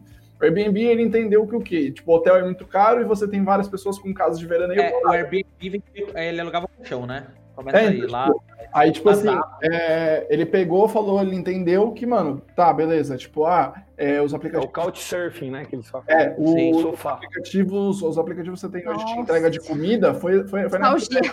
Você tem um monte de motoboy que trabalha especificamente para um lugar só. Pô, ele pode atender vários, ele pode fazer várias viagens, ganhar viagem, enfim. E aí eu acho que essa questão do empreendimento, que foi o Pedro, ele teve essa experiência, qual, que é a questão de, tipo, não dar certo a empresa, mas assim, é, Ah, é não, você- falir é comigo mesmo. Não é, tem, É, é, Duas empresas só nós dois juntos, né? O nós levantamento. Pô, mas duas empresas tá bem, porque teve um levantamento aí que eu vi uma vez, que eu, quando eu tava estudando sobre isso, é, a média, tipo, que, a, que o empreendedor brasileiro chega a falir, chega até ser cinco vezes ele falir, tá ligado? Então, tipo assim, é muito de aprender e tem muito essa questão, que a gente ah, visa muito o sucesso, É. sucesso, mas é, o, é, o, é a falha, é, o, é você a- a- afundar ali que você vai aprender na raça. É, Que o sucesso, beleza. O sucesso é eu concordo. lindo. Eu concordo. Tem aquele filme do, do Leonardo DiCaprio que ele faz de do. Lobo de Wall Street. É. Pô, maravilhoso, Cara, hein? é, aqui no Brasil a galera fale, né? E aí Adoro, o pessoal muito começa parar, o pessoal começa a parar de andar com. Ah, meu amigo faliu duas vezes, vou andar com ele não, senão ele vai pedir dinheiro emprestado. Puta, o cara tá quebrado. Aí começa a postar no Instagram, né? Ele finge que tá rico, mas o cara tá quebrado e a, e a sociedade faz chacota. Lá nos Estados Unidos eles pagam pra quem quebrou dar palestra, porque o cara quer aprender. Me fala qual que é o seu erro, pra eu não errar Exato. também, entendeu? É- é- essa é a cultura, é diferente. Mas além de empreender, qualquer um pode empreender, depende do perfil. Uma coisa que eu vejo hoje, eu tô do outro lado, né? Eu já fui muito empregado. A gente vê muito óbvio, tem a galera que é ponto fora da curva. Mas muitas pessoas precisam de experiência, tá? É, Precisa. ah, eu prefiro hoje trabalhar em startup, beleza. Mas, cara, é- é, qualquer empresa que você for trabalhar, você tem que ter responsabilidade, você tem que seguir horário, você tem que seguir sua rotina, você tem que saber entregar, você tem que respeitar seu chefe. É, Em todo lugar vai ser assim. E aí, tem gente que acha que é casa da mãe Joana, que, bom, meu, vou montar uma startup, vou ficar rico milionário. Não é assim. Para você empreender, se você também tiver uma doutrina já, igual tiro de guerra, né? Você começa a ser mais respeitado, sim senhor, não senhor. Essas coisas, essas bagagens também ajudam.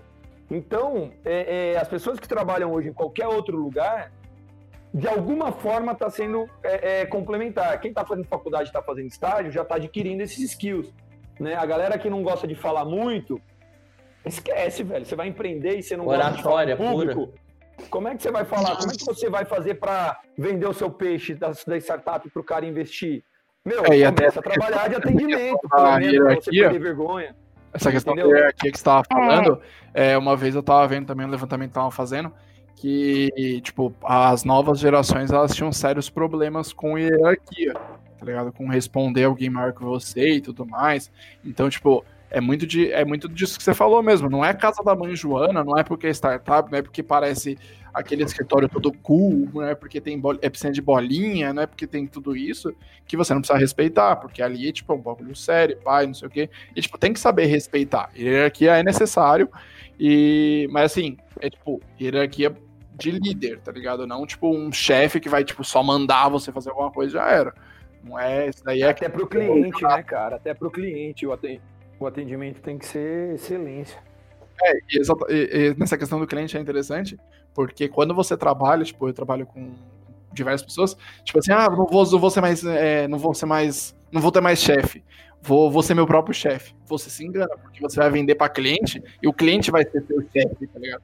Você vai ter, tipo, você vai ter 100 clientes, você vai ter 100 chefes diferentes, porque o cara vai pedir pra você fazer outra coisa, vai pedir pra você fazer isso, aquilo, aquilo, outro.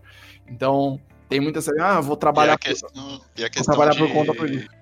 De você ir para empreender, começar a empreender, ainda mais em ramo de startup e achar que você não vai trabalhar, velho, você tá enganado. você tá enganado. Piada, né, gente? Ah, Fala amigo, Quem acha que quem trabalha em startup é tipo, ah, startup é muito legal, é só puffzinhos coloridos e. É, uh, né, galera? Eu diria que o meu diretor me liga lá dos né, Estados Unidos meia-noite aqui, porque para ele ainda não é meia-noite, é 11. Ele liga meia-noite pra mim e quer que eu arrume, quer que eu. Cara, eu acho que a obsessão no cliente, é o foco no cliente, ele tá, ele tá, muito atrelado no, no, no, lance de startup. É que não é trabalhar até mais tarde ou fazer isso por fazer. É, isso, é, porque tem um objetivo, né? Exatamente. Ali no meio. Né? Eu, vou, eu vou fazer algo aqui até tarde. Estou gravando podcast às 9 horas da noite para falar com pessoas de todo mundo, e principalmente com soltarianos, sotaractianos e tudo mais, porque eu tenho um propósito em cima disso. Então não é, não é fazer por fazer, né? Daquele, daquela coisa, vou desligar meu computador às 6 horas da tarde e abraço comunidade, Brasil, valeu, já fiz minha parte. Não é isso. Eu acho é. que tem muito, tem, tem muito do que você está construindo ali. É, faz Sim. muito. Eu, só pra gente caminhar que... ali pro encerramento, acho que a Mika quer fazer uma pergunta. Pedro, só dando você fala essa questão da, de você pelo que você faz, eu acho que você realmente. Acho que todo mundo tem que ter, tipo, independente se você vai empreender, independente se você vai intraempreender, né? Que você vai empreender trampando onde você trampa. Mas eu acho que é muito da questão de você entender que, tipo assim, é, é realmente isso. É o valor que você gera e pelo que você faz. Porque, cara, eu, assim, na minha concepção, você trabalhar simplesmente pelo valor monetário Tipo, esquece, tá ligado? Você tá fadado. Não, se você quer ganhar dinheiro, vai. Eu, eu, acho que, eu acho que. Como é que é, Pedro? Vender é, é, cachorro quente na praça? Pipoca, é. pipoca. Não, não hoje. Cara. Mas falava hoje você. Hoje falava pra mim direto. Raul, você quer ganhar dinheiro? Vai vender pipoca lá na praça lá. É, meu, não é fácil assim, né? Não, dá pra você ganhar dinheiro, dá, mas não é agora, é fácil assim. Agora saiu um pouco a questão do desse. Cara, ganhar dinheiro é habilidade. Na verdade, se você faz uma coisa bem feita, a, é a consequência. ela vem. É isso, concordo. O, vocês, já ouviram vocês já ouviram falar do Zé do Coco em Santos? O maior quiosque do Zé do Coco? Não. O cara fatura 20. Acabou de chamar a matéria dele no Pequenas Empresas Grandes Negócios. Eu já conhecia, já tive a oportunidade de comprar um coco lá. Ele vende centenas de coco, cara, milhares de cocos por, por mês. Ele fatura mais de 80 mil por mês vendendo coco. O cara comprou um quarteirão inteiro lá em Santos e, e estourou. É, tem, tem uma matéria muito bacana é, para você ver onde startup pode ser empregada, né? O, é, é essa é para finalizar. Ah, teve um, era um corretor de imóveis que ele perdia muito tempo atendendo clientes, né? Atendendo clientes, e aí ele ficava esperando muito tempo o cliente chegar no imóvel que ele queria vender. E aí ele sempre via, em um bairro específico que ele tinha bastante casa para vender, o carro do ovo passando para vender. O carro do ovo, o carro do ovo tal. E aí ele começou a estudar sobre startups e ele teve a ideia de lançar uma assinatura mensal do ovo no modelo SaaS. O modelo SaaS, para quem não sabe, startup é quando você paga uma mensalidade. Netflix é SaaS, Smart Fit tem esse modelo de negócio também que você paga um SaaS mensal. É o que você paga por mês e, e recebe o serviço. O cara simplesmente vende 80 mil ovos. Na Fátima, mês. né? Na, na Fátima, época, tá? Até na Ana Maria Braga tal, já tava. É, exatamente. Boa. E, meu, o cara inovou o modelo de negócio de venda de ovos. Aí ele vendia o plano fitness, que era aqueles ovos diferenciados, o plano semanal, enfim. Cara, ele já estava fazendo parceria com não sei quantas granjas do sul.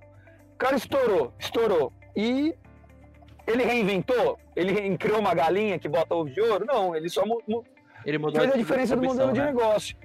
E começou a fazer parceria com os carros de entrega, enfim. Então, é, é, é a cultura também pode ser aplicada no comum. Boa. Para finalizar, então, Vinícius, pelo amor de Deus, por causa do horário, é, deixa, a Mica, deixa a Mica fazer aquela pergunta. Eu só queria dar um caso é, desse negócio novo.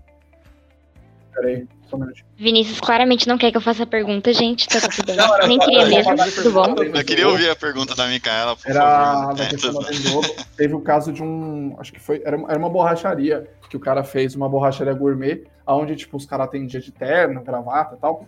E, tipo, as mulheres que iam lá, elas se sentiam muito mais confortáveis. Porque, tipo, você vai numa borracharia tradicional, você não se sente confort tão confortável, porque é sujo, não é aconchegante e tudo mais. Então, tipo, é, essa ideia da, da, do gourmet mudou. E, tipo, era um negócio que já tinha muito tempo e aí veio e, enfim. Agora fala. Vini, Vini, Vini, Vini. Já, já, já que você já puxou, é, essa, esse ponto que o Raul colocou, que eu sempre falava para ele quando a gente empreendeu junto algumas vezes, do você quer ganhar dinheiro, vai vender pipoca, é, ela, ela tá muito atrelada a um caso também, é similar do, do, do cara do Coco, mas basicamente uh, eu conheci um rapaz, ele era gerente do, do, do, do Niclass da vida, do Niclass não, do, Prime da vida, e, e, nesse meio do caminho ele tava me contando uma história, que era a história do cara da pipoca, é, Edson José, aliás, que foi basicamente isso, cara. O cara, o cara super simples e tudo mais, identificou uma oportunidade, ele já vendia sua pipoquinha lá na, na, no calçadão de São José. E aí ele começou, ele viu que ele poderia aumentar a demanda dele se ele colocasse outra barraquinha de pipoca no final da, do calçadão de São José, para quem não sabe, ele é dividido em dois, né? E depois colocar mais um e mais um. Então, se você não pega a pessoa na ida, você pega ela na volta, basicamente isso. O custo dele é baixíssimo, afinal é milho e ele, ele, tem ele tem uma empresa registrada, ele trabalha com CLT, os funcionários dele são todos CLTs, não que isso seja incrível hoje, né? Mas também porque eu nem sou CLT, mas uh, ele cumpre Ninguém todas as obrigações acha. e ele também tem um faturamento aí de muito mais de 30, 40 mil reais por mês vendendo pipoca. Dá para ganhar dinheiro. Né? Seja criativo, ah, dá para ganhar dinheiro. Agora entra a, a, na questão da startup ali, eu acho que entra muito do propósito, que é que a gente estava comentando agora, eu não vou entrar nesse mérito, mas muito do propósito. Raul, tu quer ganhar dinheiro ou tu quer causar o impacto que a gente precisa aqui nesse momento? Pô, eu quero causar esse impacto. Então, beleza, vamos embora. Porque talvez funcione melhor dedicar o esforço para aquilo. Era só isso. É, e, uh... se fosse significado de, tipo, ganhar dinheiro, tá ligado? Tipo, quem trabalha, por exemplo, em construção civil tava zilionário, tá ligado? Porque, tipo, os caras trampam muito. Tipo, os caras pegam muito pesado. Então, tipo assim, é, é realmente muito o que falou de ser, tipo, ter o diferencial ter a pegada ali e fazer um bagulho diferente para monetizar e valer. Eu acho que só o que eu queria deixar aqui, ponto final mesmo, é, de conclusão, eu acho que há um tempo atrás, deve ser uns dois anos, romantizavam muito a questão do empreendedorismo, que empreendedorismo era isso, era aquilo, aquilo outro, romantizou muito. E as pessoas achavam que, tipo, pô, ser empreendedor, tipo, abrir uma empresa, você vai abrir empresa, ela vai ficar milionária, você nunca vai trabalhar na sua vida, você vai trabalhar, você vai acordar às 10 e vai dormir depois do almoço até a hora que você quiser, você não vai trabalhar. Então, tipo assim, na verdade, não é político. mas o. Enfim, mas não é isso. Romantizou muito isso, a questão do empreendedorismo, mas o empreendedorismo real é isso, mano. É relação e é entender o motivo pelo que você faz. Que você vai trampar 12 horas num dia e, tipo, mano, você vai trampar 12 horas num dia porque você. Porque é o que você quer fazer e você quer o valor ali, você quer entregar, você quer fazer tudo. Você tem uma missão muito clara, tá ligado? Não... E a real é que hoje as startups mesmo, elas não querem contratar as pessoas é, pelo tempo de trabalho, né? Ela quer as pessoas que entregam. Eu mesmo, eu é. nunca tive é, horário. É, eles nunca chegaram em mim e falaram, oh, você vai trabalhar de tal horário a tal horário.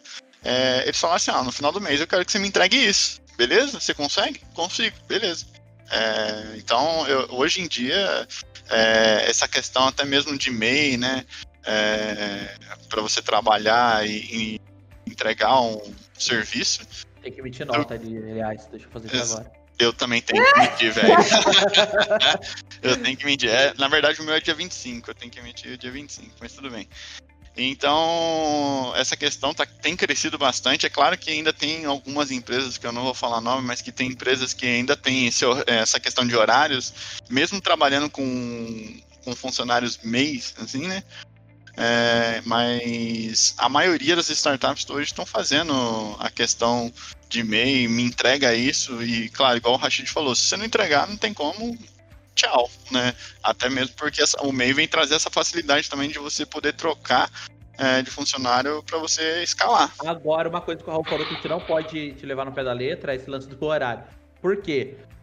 Bicho, se tu, se tu trabalha falando com o público, etc, etc, etc. Se você não trabalhar horário. É, é quero trabalhar das, das 8 da noite às 6 da manhã. Não vai rolar, amigo. Você vai falar com. Quero, quero acordar às 10, quero acordar às 10 e parar às 6. Ô, Pedro, mas é, é, sempre tem um não, jeito, sei, né? Sei, é, você trabalha com agendamento de e-mail, por exemplo. É, quando eu trabalho à noite, eu, eu agendo os e-mails para ele entregar durante o dia. Sim, sim, é que é. é não, não, função, sim, não, sim. Não é, é, exatamente. Acho que tudo é flexível, né, cara? E trabalhar com atendimento ao cliente, atendimento ao público, é assim, espere coisas em qualquer horário, porque pode acontecer. Exatamente, uns minutinhos, eu juro por, por Deus, assim, o Pedro tava falando comigo pra como é que eu entrava aqui, porque eu não sabia. É, e a minha cliente me ligou nesse horário, tipo, sete horas, sete e meia, né, na verdade. E queria, falou, Raul, desculpa o horário e tal, mas agora que eu consegui me livrar aqui, mano, a gente tá sempre, é, sempre aberto pros clientes também, né? Então, se o cliente me ligar 10 horas por, por alguma, algum problema que teve lá, eu vou atender ele. Eu vou atender ah, ele. É, eu já a experiência é, dele. Ah, mim, o Pedro não responde nem a gente, imagina o cliente. Amigo. Não, mas eu acho que isso, na verdade, assim. Eu acho. Ô, galera, galera, deixa eu pedir uma licença para vocês. Eu vou precisar me ausentar aqui. Tive um problema pessoal com meu filho. Tem problema? Eu. Não, não, não nenhum, Muito obrigado a presença. Vai lá. E... Muito obrigado a presença. Obrigado demais, velho. Se ela me respondeu, eu tenho quase certeza. Coisa, tá? Deixem a Lê falar que ela quer falar. falar agora. Valeu demais, abraço. Essa merda que eu ia falar. Ah, eu lembrei. Aí, bom final de semana, viu? Tchau, Guilherme. Muito obrigada. Apesar de não saber que dia a gente tá gravando. Cara, é... Vai lá, Lê. Não, acho que eu ia complementar, na verdade, é que eu acho que esse negócio de atendi possíveis atendimentos ao clientes fora do horário, etc, etc. Acho que isso acontece não só em startup, acontece em qualquer tipo de empresa, né? Acho que o que eu. Aí trazendo mais um pouquinho para o nosso temática, acho que para mim o que eu gosto muito dessa ideia de. O foco que uma startup tem na experiência do cliente, né? O customer centric mesmo. Acho que é muito bacana. E a partir do momento em que você tem um customer centric, você consegue construir uma relação ali com o cliente. Aí vamos fazer um podcast de, de CS, Pedro, por favor, vai, eu nunca pedi nada. Por favor, CS Por favor. CS sendo customer service, gente, só pra lembrar. É success. Não é service. Success. É, engloba customer, tudo, né? Customer success. Success. Ah. É, é atendimento. é suporte. Mas enfim, não, é várias coisa. coisas, é. Eviano! não, mas é que eu acho que, na verdade, eu acho que o que eu gosto muito nas startups é que todas elas, na maioria das vezes, são realmente voltadas à experiência do cliente, né? Então a gente tá ali, a gente constrói um relacionamento com o cliente. Por exemplo, eu tenho um cliente ao ponto de que ele me manda mensagem às 10 da noite, mas ele sabe que eu só vou responder ele no dia seguinte às 9 e meia da manhã, sabe? É o limite a gente tem que né, Lê? Tem que ver isso exato, também. Exato, exato. É. Então, assim. A Letícia sabe o que eu tô bacana. falando. É. Ah, mas sério, gente, por favor, vamos fazer um, um podcast. podcast. Não, mas eu tava falando. Eu acho somente justo. Teve um caso. Mas, gente. Eu tive um caso parecido que foi, tipo, num domingo. Foi, foi tipo, domingo, normalmente eu tiro o dia de domingo, tipo, eu saio pra pedalar e tal. E aí eu fico fora, eu não gosto de ter horário no domingo, porque eu gosto de ficar de boa mesmo. E aí acontece, tipo, ou à noite, enfim, é, eu atendo cliente que não mora no Brasil, e ele mandar, e tipo, pai, eu falar, mano, aqui é domingo, é meio-dia, horário de almoço, tá ligado? Tipo, calma lá, né? Vamos, ah, vamos com é calma, né? Assim, é, depende. É, é, claro que tem sempre, tem sempre essa parte, é que essa questão de limite e tal, e outra, os clientes eles entendem o limite, né? É, eu digo, os meus clientes só vão falar comigo 10 horas se realmente eles vão, se realmente eles estiverem precisando, entendeu? É, é, é essa questão de limite, acho que já é meio que tá enraizado aqui na, no ecossistema, dentro das empresas, das indústrias, aonde você for tem esse limite, né? É, o que acontece é, por uma eventualidade, algum problema que aconteceu dentro da plataforma, é, não disparou, né? Você perde 40 mil, lembra, Pedro? Daí você tem que Nossa, chegar não. no outro dia lá, depois do dia das meu, mães. Não foi meu. é, é, é, é que o Raul fala desse jeito, parece, você lembra, Pedro? Parece que foi eu, eu perdi 40 mil. Não foi eu, não foi o Raul, a gente viu acontecer, foi isso. Aí quebra lixo, quebra tudo, mas assim, foi o problema que aconteceu durante a madrugada, que não tinha como resolver mesmo, de fato. Né? Mas se o, a pessoa que estava cuidando soubesse e o cliente tivesse entrado em contato com ele naquele horário, eu tenho certeza que ele resolveria o problema, entendeu? O problema é que não, que, que não tem como, né? É, mas perdeu 40 mil, chutou lixo, quebrou tudo. É, a, a gente pegou as referências aí, Raul.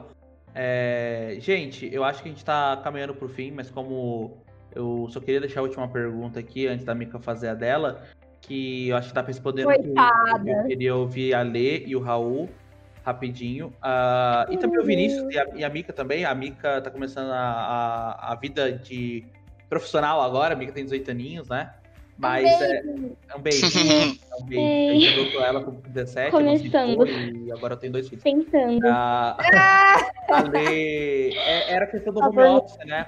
Ah, o home office ele nunca foi tão realidade assim. Não, mas, ô, mas, ele é hoje. mas deixa, mas deixa isso uma Queria- próxima. E, e eu só queria. Não, eu só queria. É Eu rápido, quero um né? Porque agora podcast eu só queria ouvir da Lei, home pelo menos com o Raul. O que, que vocês acham? Pera aí, Cris. Ah, o que, que vocês acham ah, sobre. so- Sobre o home office, se ele vai perdurar ou não. Mas tem que ser no tweet mesmo, pra ser bem rapidinho, gente. A gente tá no horário. Top. Vou ser bem rápida. É, Não, é que eu, eu queria eu fazer que isso. perdurar Eu assim. queria fazer essa questão do home office. Eu queria fazer a Pode questão falar. do home office pra, tipo, deixar pra uma próxima pra realmente ter espaço, tá ligado? Porque eu acho que, por exemplo, é, como, como vocês trabalham com startup, você tem muito o que falar e você já tá no home office antes do home office. Então eu acho que é bacana a gente ter um espaço reservado pra isso, talvez, tipo, Um, um outro episódio a gente falar sobre isso. Tipo, só pongo aqui, porque eu acho, eu acho que o home office, o home office mudou muito. É, é o novo normal, tá ligado? E dá pra gente trocar uma ideia como a gente trocou agora sobre startup, né? A gente falar como home office e tudo mais. Tudo bem. Então, meio que destrinchar esse o tema e falar sobre essa questão da modalidade do home O office. problema é de vocês, a gente vai ouvir em outro momento. Brincadeira. Só deixa a Micaela realmente falar, que a Mica tá me mandando mensagem aqui muito aqui, tipo. Vai, Mica. É, eu tô no seco aqui, eu preciso falar. Primeiro que a mensagem não é relacionada, é porque a gente tava comentando de você responder cliente, Pedro, e eu lembrei que você não me responde há muitos e muitos dias. E era uma coisa importante que eu tinha que te falar. E é isso mesmo. Então não sobe depois desse podcast. Mas mas sobre o que o. Vinícius tava falando, sobre o que o Vinícius tava falando, eu acho que é muito boa ideia fazer um espaço só pra falar desse negócio de home office, do negócio de CS que a Tati estava querendo falar, porque eu acho que tem bastante coisa a explorar nisso. E pra saber, assim, de vocês, só pra vocês saberem, eu tava prestando bastante atenção. Em algum momento meu cérebro esqueceu que eu tava participando e eu fiquei tipo, meu Deus, que podcast maravilhoso que eu estou ouvindo. E eu, tava participando. E eu tranquila, tipo, nossa, que bom que escolhi ouvir Santana Cast hoje, não é mesmo? E aí eu não tava ouvindo, eu tava gravando. Mas, de qualquer modo, cara, vocês falaram muita coisa interessante. Destruíram meus sonhos de startup, mentira. Mas descobri agora que não é só piscina Poxa, não de bolinhas assim. para minha Fale tristeza. Você não tem 18 Mas anos, cara. Você achei tem muito muitos anos interessante. ainda pra se frustrar na vida, relaxa. Pô, É, Obrigada, Pedro, por esse lindo Tem, e otimista na minha vida. É verdade, Com 18 de acordo anos, eu se tava eu for na média do Pedro, umas Micaela, 5 você tem empresas verdade. falhando, né? Pedro? muito bom, muito bom. Confere, Pedro, umas 5 empresas falidas, outra deu certo? Por Né? aí, mas com 18 anos eu tava falindo uma sexy shop. E com 19 ele tava, Eu sabia com que você ia 19 dar um ele- tava passando cheque sem fundo. Com Também. É certeza. pra outro podcast isso, gente. É. ainda bem que eu conheci o Pedro. Quantos anos você tem mesmo, Pedro? 27. Ainda bem que eu conheci você com 27. É eu, era, um- era muito bom em falir. Mas Concordo com verdade. você hoje, Cícero. Eu conheci o Pedro no Oh, auge mas dele, não. me arranjando emprego, tá tudo bom. Oi, Raul. Só uma coisa. Pronto, falei. Ai, olha. Eu espero muito que Eu tenha um podcast pra falar só sobre isso, um Raul, é, porque aí eu vou poder olhar pra cara e falar como você acha isso, porque... Mas aí a discussão Exato. outra. É, há controvérsias, eu não gosto. não. Eu tô com a Micaela. Maravilha, Ah, maravilha. Então, Maravilhoso. Home office. comecei home office agora e eu acho É lindo. sofrido. E eu acho que é muito aquele negócio que vocês falaram do tempo também, tipo, é, tá bom, calma. Então, Eu deixo pra falar minhas opiniões de home office no próximo. Mas eu queria saber de vocês, Letícia e Raul, que estão aí. Vocês têm alguma mensagem, tipo, resumida sobre pra vocês? Tá, mensagem do quê? É um salmo que você quer, Micaela? Não entendi. São 91. Deixa eu mensagem embora. Não, Pedro, para, eu tava falando ainda. Eu vou te dar. Não, é que ficou mudo, tadinha, deixa ela falar. Eu tô tentando fazer uma coisa e o Pedro fica me minando aqui. Mas tá bom, eu queria Desculpa, pra vocês deixarem uma mensagem sobre as pessoas que pensam em talvez entrar numa startup, em começar uma. Qual seria a mensagem que vocês deixariam sobre essa, esse modelo de negócio disruptivo que a gente tanto conversou aqui? Cara, Nossa, se que- joga. Só vai. É muito Exatamente. bom. É muito bom, é uma experiência muito incrível. Acho que tem toda a bagagem profissional e tudo que você aprende, claro, mas pra mim o que eu acho mais incrível de tudo é como a gente acaba tendo um autoconhecimento muito bacana, sabe? É, acho que ter sempre novos desafios, tudo isso que a gente já conversou é uma forma muito legal que a gente tem de evoluir como ser humano, sabe? Não só no nível profissional, no nível pessoal também. Acho que isso é muito importante. Então, velho, se joga, se joga, porque assim, se você tá disposto, se você quer aprender, se você quer quebrar a cara, se você quer realmente ah, se desenvolver, meu, é um dos melhores ambientes que você tem pra fazer isso. Realmente Eu- o melhor ambiente. Eu acho que eu poderia deixar uma, uma opinião também, que é a seguinte. Se você escutou esse podcast até o fim, e você realmente ainda quer ter uma startup, ou ter experiência de trabalhar em uma startup, é, se joga, mas finge que você No não Sebrae. esse podcast. Porque o interessante é você ter sua própria experiência. A experiência do Rashid ela é diferente da experiência da Lê, que foi diferente da minha, diferente da do Raul. E cada um teve o seu. ah, tem, tem suas experiências. E a startup ela é um ecossistema em si, né? Existe um ecossistema ah, que é muito. ah, tem similaridades, mas tem muitas diferenças. Com certeza a empresa que o Raul trabalha. Ela é muito diferente da Escolar que eu e a Lê a gente trabalha, que é muito diferente da Compro Sorrindo, que tem uma cultura que o Rashid está criando. Então, é, existem, existem suas, suas diferenças e suas similaridades. Então, é, se aplique, não desiste. Vai lá, tra- trampe uma, começa lá embaixo, lá se for o caso. ah, É, e real. Vambora. É, vou, vou mudar, vou mudar meu né, conselho. É, eu, vou- eu comecei como trainee. Vou mudar meu conselho. Meu conselho é não tenha medo. Boa, Eu esse é o melhor. Vai, cara. Se na der verdade, certo, se não der certo, Eu tenho medo. O máximo que pode acontecer é você fracassar, mas que- quem nunca acabou com seu sonho na vida, né? O máximo pode é acontecer é é falir várias vezes e na, na última vez dá certo. Pois é. Eu, Não, é o isso, meu não tenha medo. conselho- Esse é meu conselho final. O meu conselho, eu acho que parte aí também da, da ideia da Letícia, é não ter medo, de fato. É, se você aí tem algo que você gosta muito, que você acha que vai. que é uma, uma oportunidade aí dentro do, do mercado, é, é, você achar algo aí que você goste, que você ache, é, que você sabe que é uma oportunidade. E assim, tem casos e casos, né? Mas se de fato precisar largar a faculdade, se de fato precisar largar indústria e cargos grandes aí para você fazer a diferença, não tenha medo também. É, vai para cima, porque é um mercado democrático, igual eu não sei quem falou no começo, mas de fato é um mercado democrático onde você consegue ter aí uma visão bem horizontal da coisa, onde você consegue conversar com todo mundo da empresa, é genial, é fantástico a experiência. É, eu aconselho você largar tudo mesmo e vir para startup. Larga tudo e vem. Lógico, É, então Pode falar, quero- né? que- Eu quero agradecer de novo a presença da, da Lê, a presença do Raul e a presença do Rashid, que pôde ficar mais de uma hora com a gente aqui. Né? A gente falou que é uma horinha só, mas o papo rendeu. Muito obrigado a todo mundo pela presença. Eu espero que tenham gostado da experiência. O cast, se tudo der certo, sai na segunda. Ah, espero que, o- que a gente consiga fazer edição, no caso o Vinícius. E desejo tudo de, de melhor aí pra todo mundo. Tamo junto, é nóis. Top. A Mika agradece o povo aí e depois uh, o Vini, depois a. Você só agradece aí, Micaela, mais fácil. Com prazer, eu acho que teve pouco da minha voz nesse Santana Cash. Feliz pra vocês, triste pra mim. Mas, sério, gente, muitíssimo obrigado pela presença, assim, novamente, falando. Foram sonhos destruídos e sonhos criados aqui com vocês falando. Eu achei muito legal, porque foram diversas visões. Vocês também falam muito bem, meu Deus. E, sério, espero que vocês participem de mais coisas aqui com a gente, pra gente poder ter essas conversas super cheias de conteúdo. E muito obrigada por gastarem o seu tempo com esse lindo projetinho. Boa demais. É... Bom, vou abrir agora para os convidados para eles se despedirem antes do Vinícius, porque o Vinícius despede e já encerra. Afinal, ele está com delay aí. Ah, eu queria muito agradecer o convite de vocês. É... Eu achei muito bacana a conversa, gostei muito de, de trocar essas ideias com vocês. Acho que muito legal. Quanto mais a gente vai conversando, a gente vai adquirindo novas perspectivas, né? Enfim, quero agradecer e me colocar à disposição. É, caso vocês ou alguém esteja ouvindo, né, precise, tem alguma dúvida, alguma coisa que queira conversar, um, sintam-se à vontade. A Letícia já está escalada para os episódios de Moro, é, Morando Fora. É, é isso, vamos! Home office. Oh, home office eu também gosto. Me chama, me chama, me chama. Home office.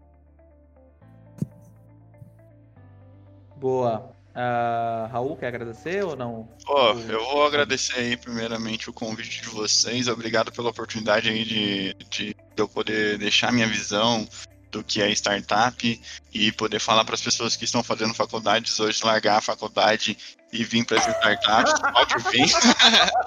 Brincadeira, a gente faz a, a faculdade, que senão a mãe Brincadeira, mas é verdade. ficar brava. É, e também aí já fazer um pouco de merchan da minha empresa. Hoje a gente é uma software de pesquisa e satisfação, tá? Para medir a experiência dos clientes finais de vocês e tudo mais. Né? Então faz, faz toda essa gestão aí da experiência do cliente. É, se quiserem conhecer algo a mais aí da empresa, pode me chamar. É, gosto de conversar, gosto de falar também. Oi? Pode me chamar, vou chamar você em casa. Raul. Pode me chamar aí, o Pedro me conhece, sabe meu número. Aí. Pode pedir o meu número para ele, é, mas também pode me enviar um, um e-mail aí no raul.toledo.bitem.us, tá?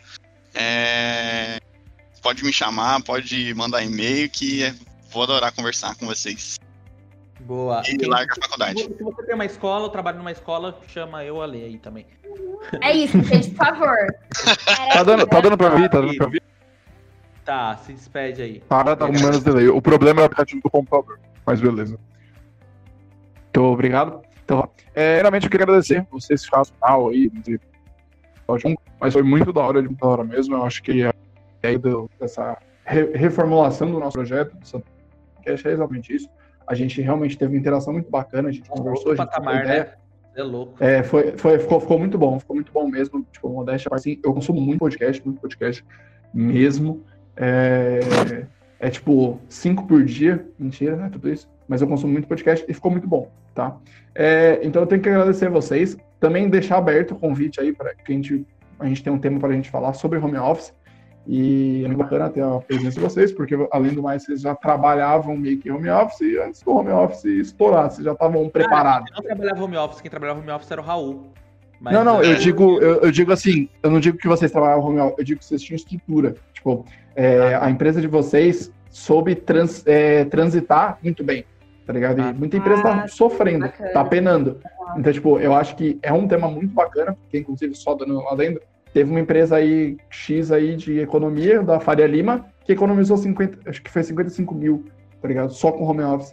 Então, eu acho que é bacana. E futuros temas também que vem aí abordar, valeu muito a pena, porque, tipo, vocês têm aí toda essa bagagem, toda essa visão. E como a Mika falou, vocês falam muito bem e tudo mais, tudo sobre esse assunto. Então, fica aí o convite. Agradeço novamente. E é, me despido aqui desse episódio. E espero que quem ouviu até agora. Opa! É, será que isso, cara? Vou me despir, dessa... vou, vou mijar, vou mijar. Uh... Mas eu, mas eu queria fechar aqui o podcast E, e se você tem alguma dica, se você tem algum, alguma coisa para falar com a gente, gente. é, basta nos procurar. cartinha. Uma cartinha pra gente, basta procurar a Rotaract São José dos Campos Santana é, nas redes sociais. Você acha a gente, manda mensagem pra gente, conversa com a gente. Quiser vir participar, se tem uma história da hora, pô, vem aí também. Você é um empreendedor, você largou a faculdade, você tá vendendo dogão gourmet, vem, vem trocar ideia com nós. Vai ser muito da hora. É, larga E a é faculdade aí. e vai empreender. Exatamente. Faculdade não, dá, não é vida, não. Faculdade é só pra beber. Errado não tá. Sabedoria. É, Mas- errado não tá. Mas é isso. Muito obrigado a vocês dois. E falou. Falou, Até uma valeu. próxima. Obrigadão. É, me chame pro.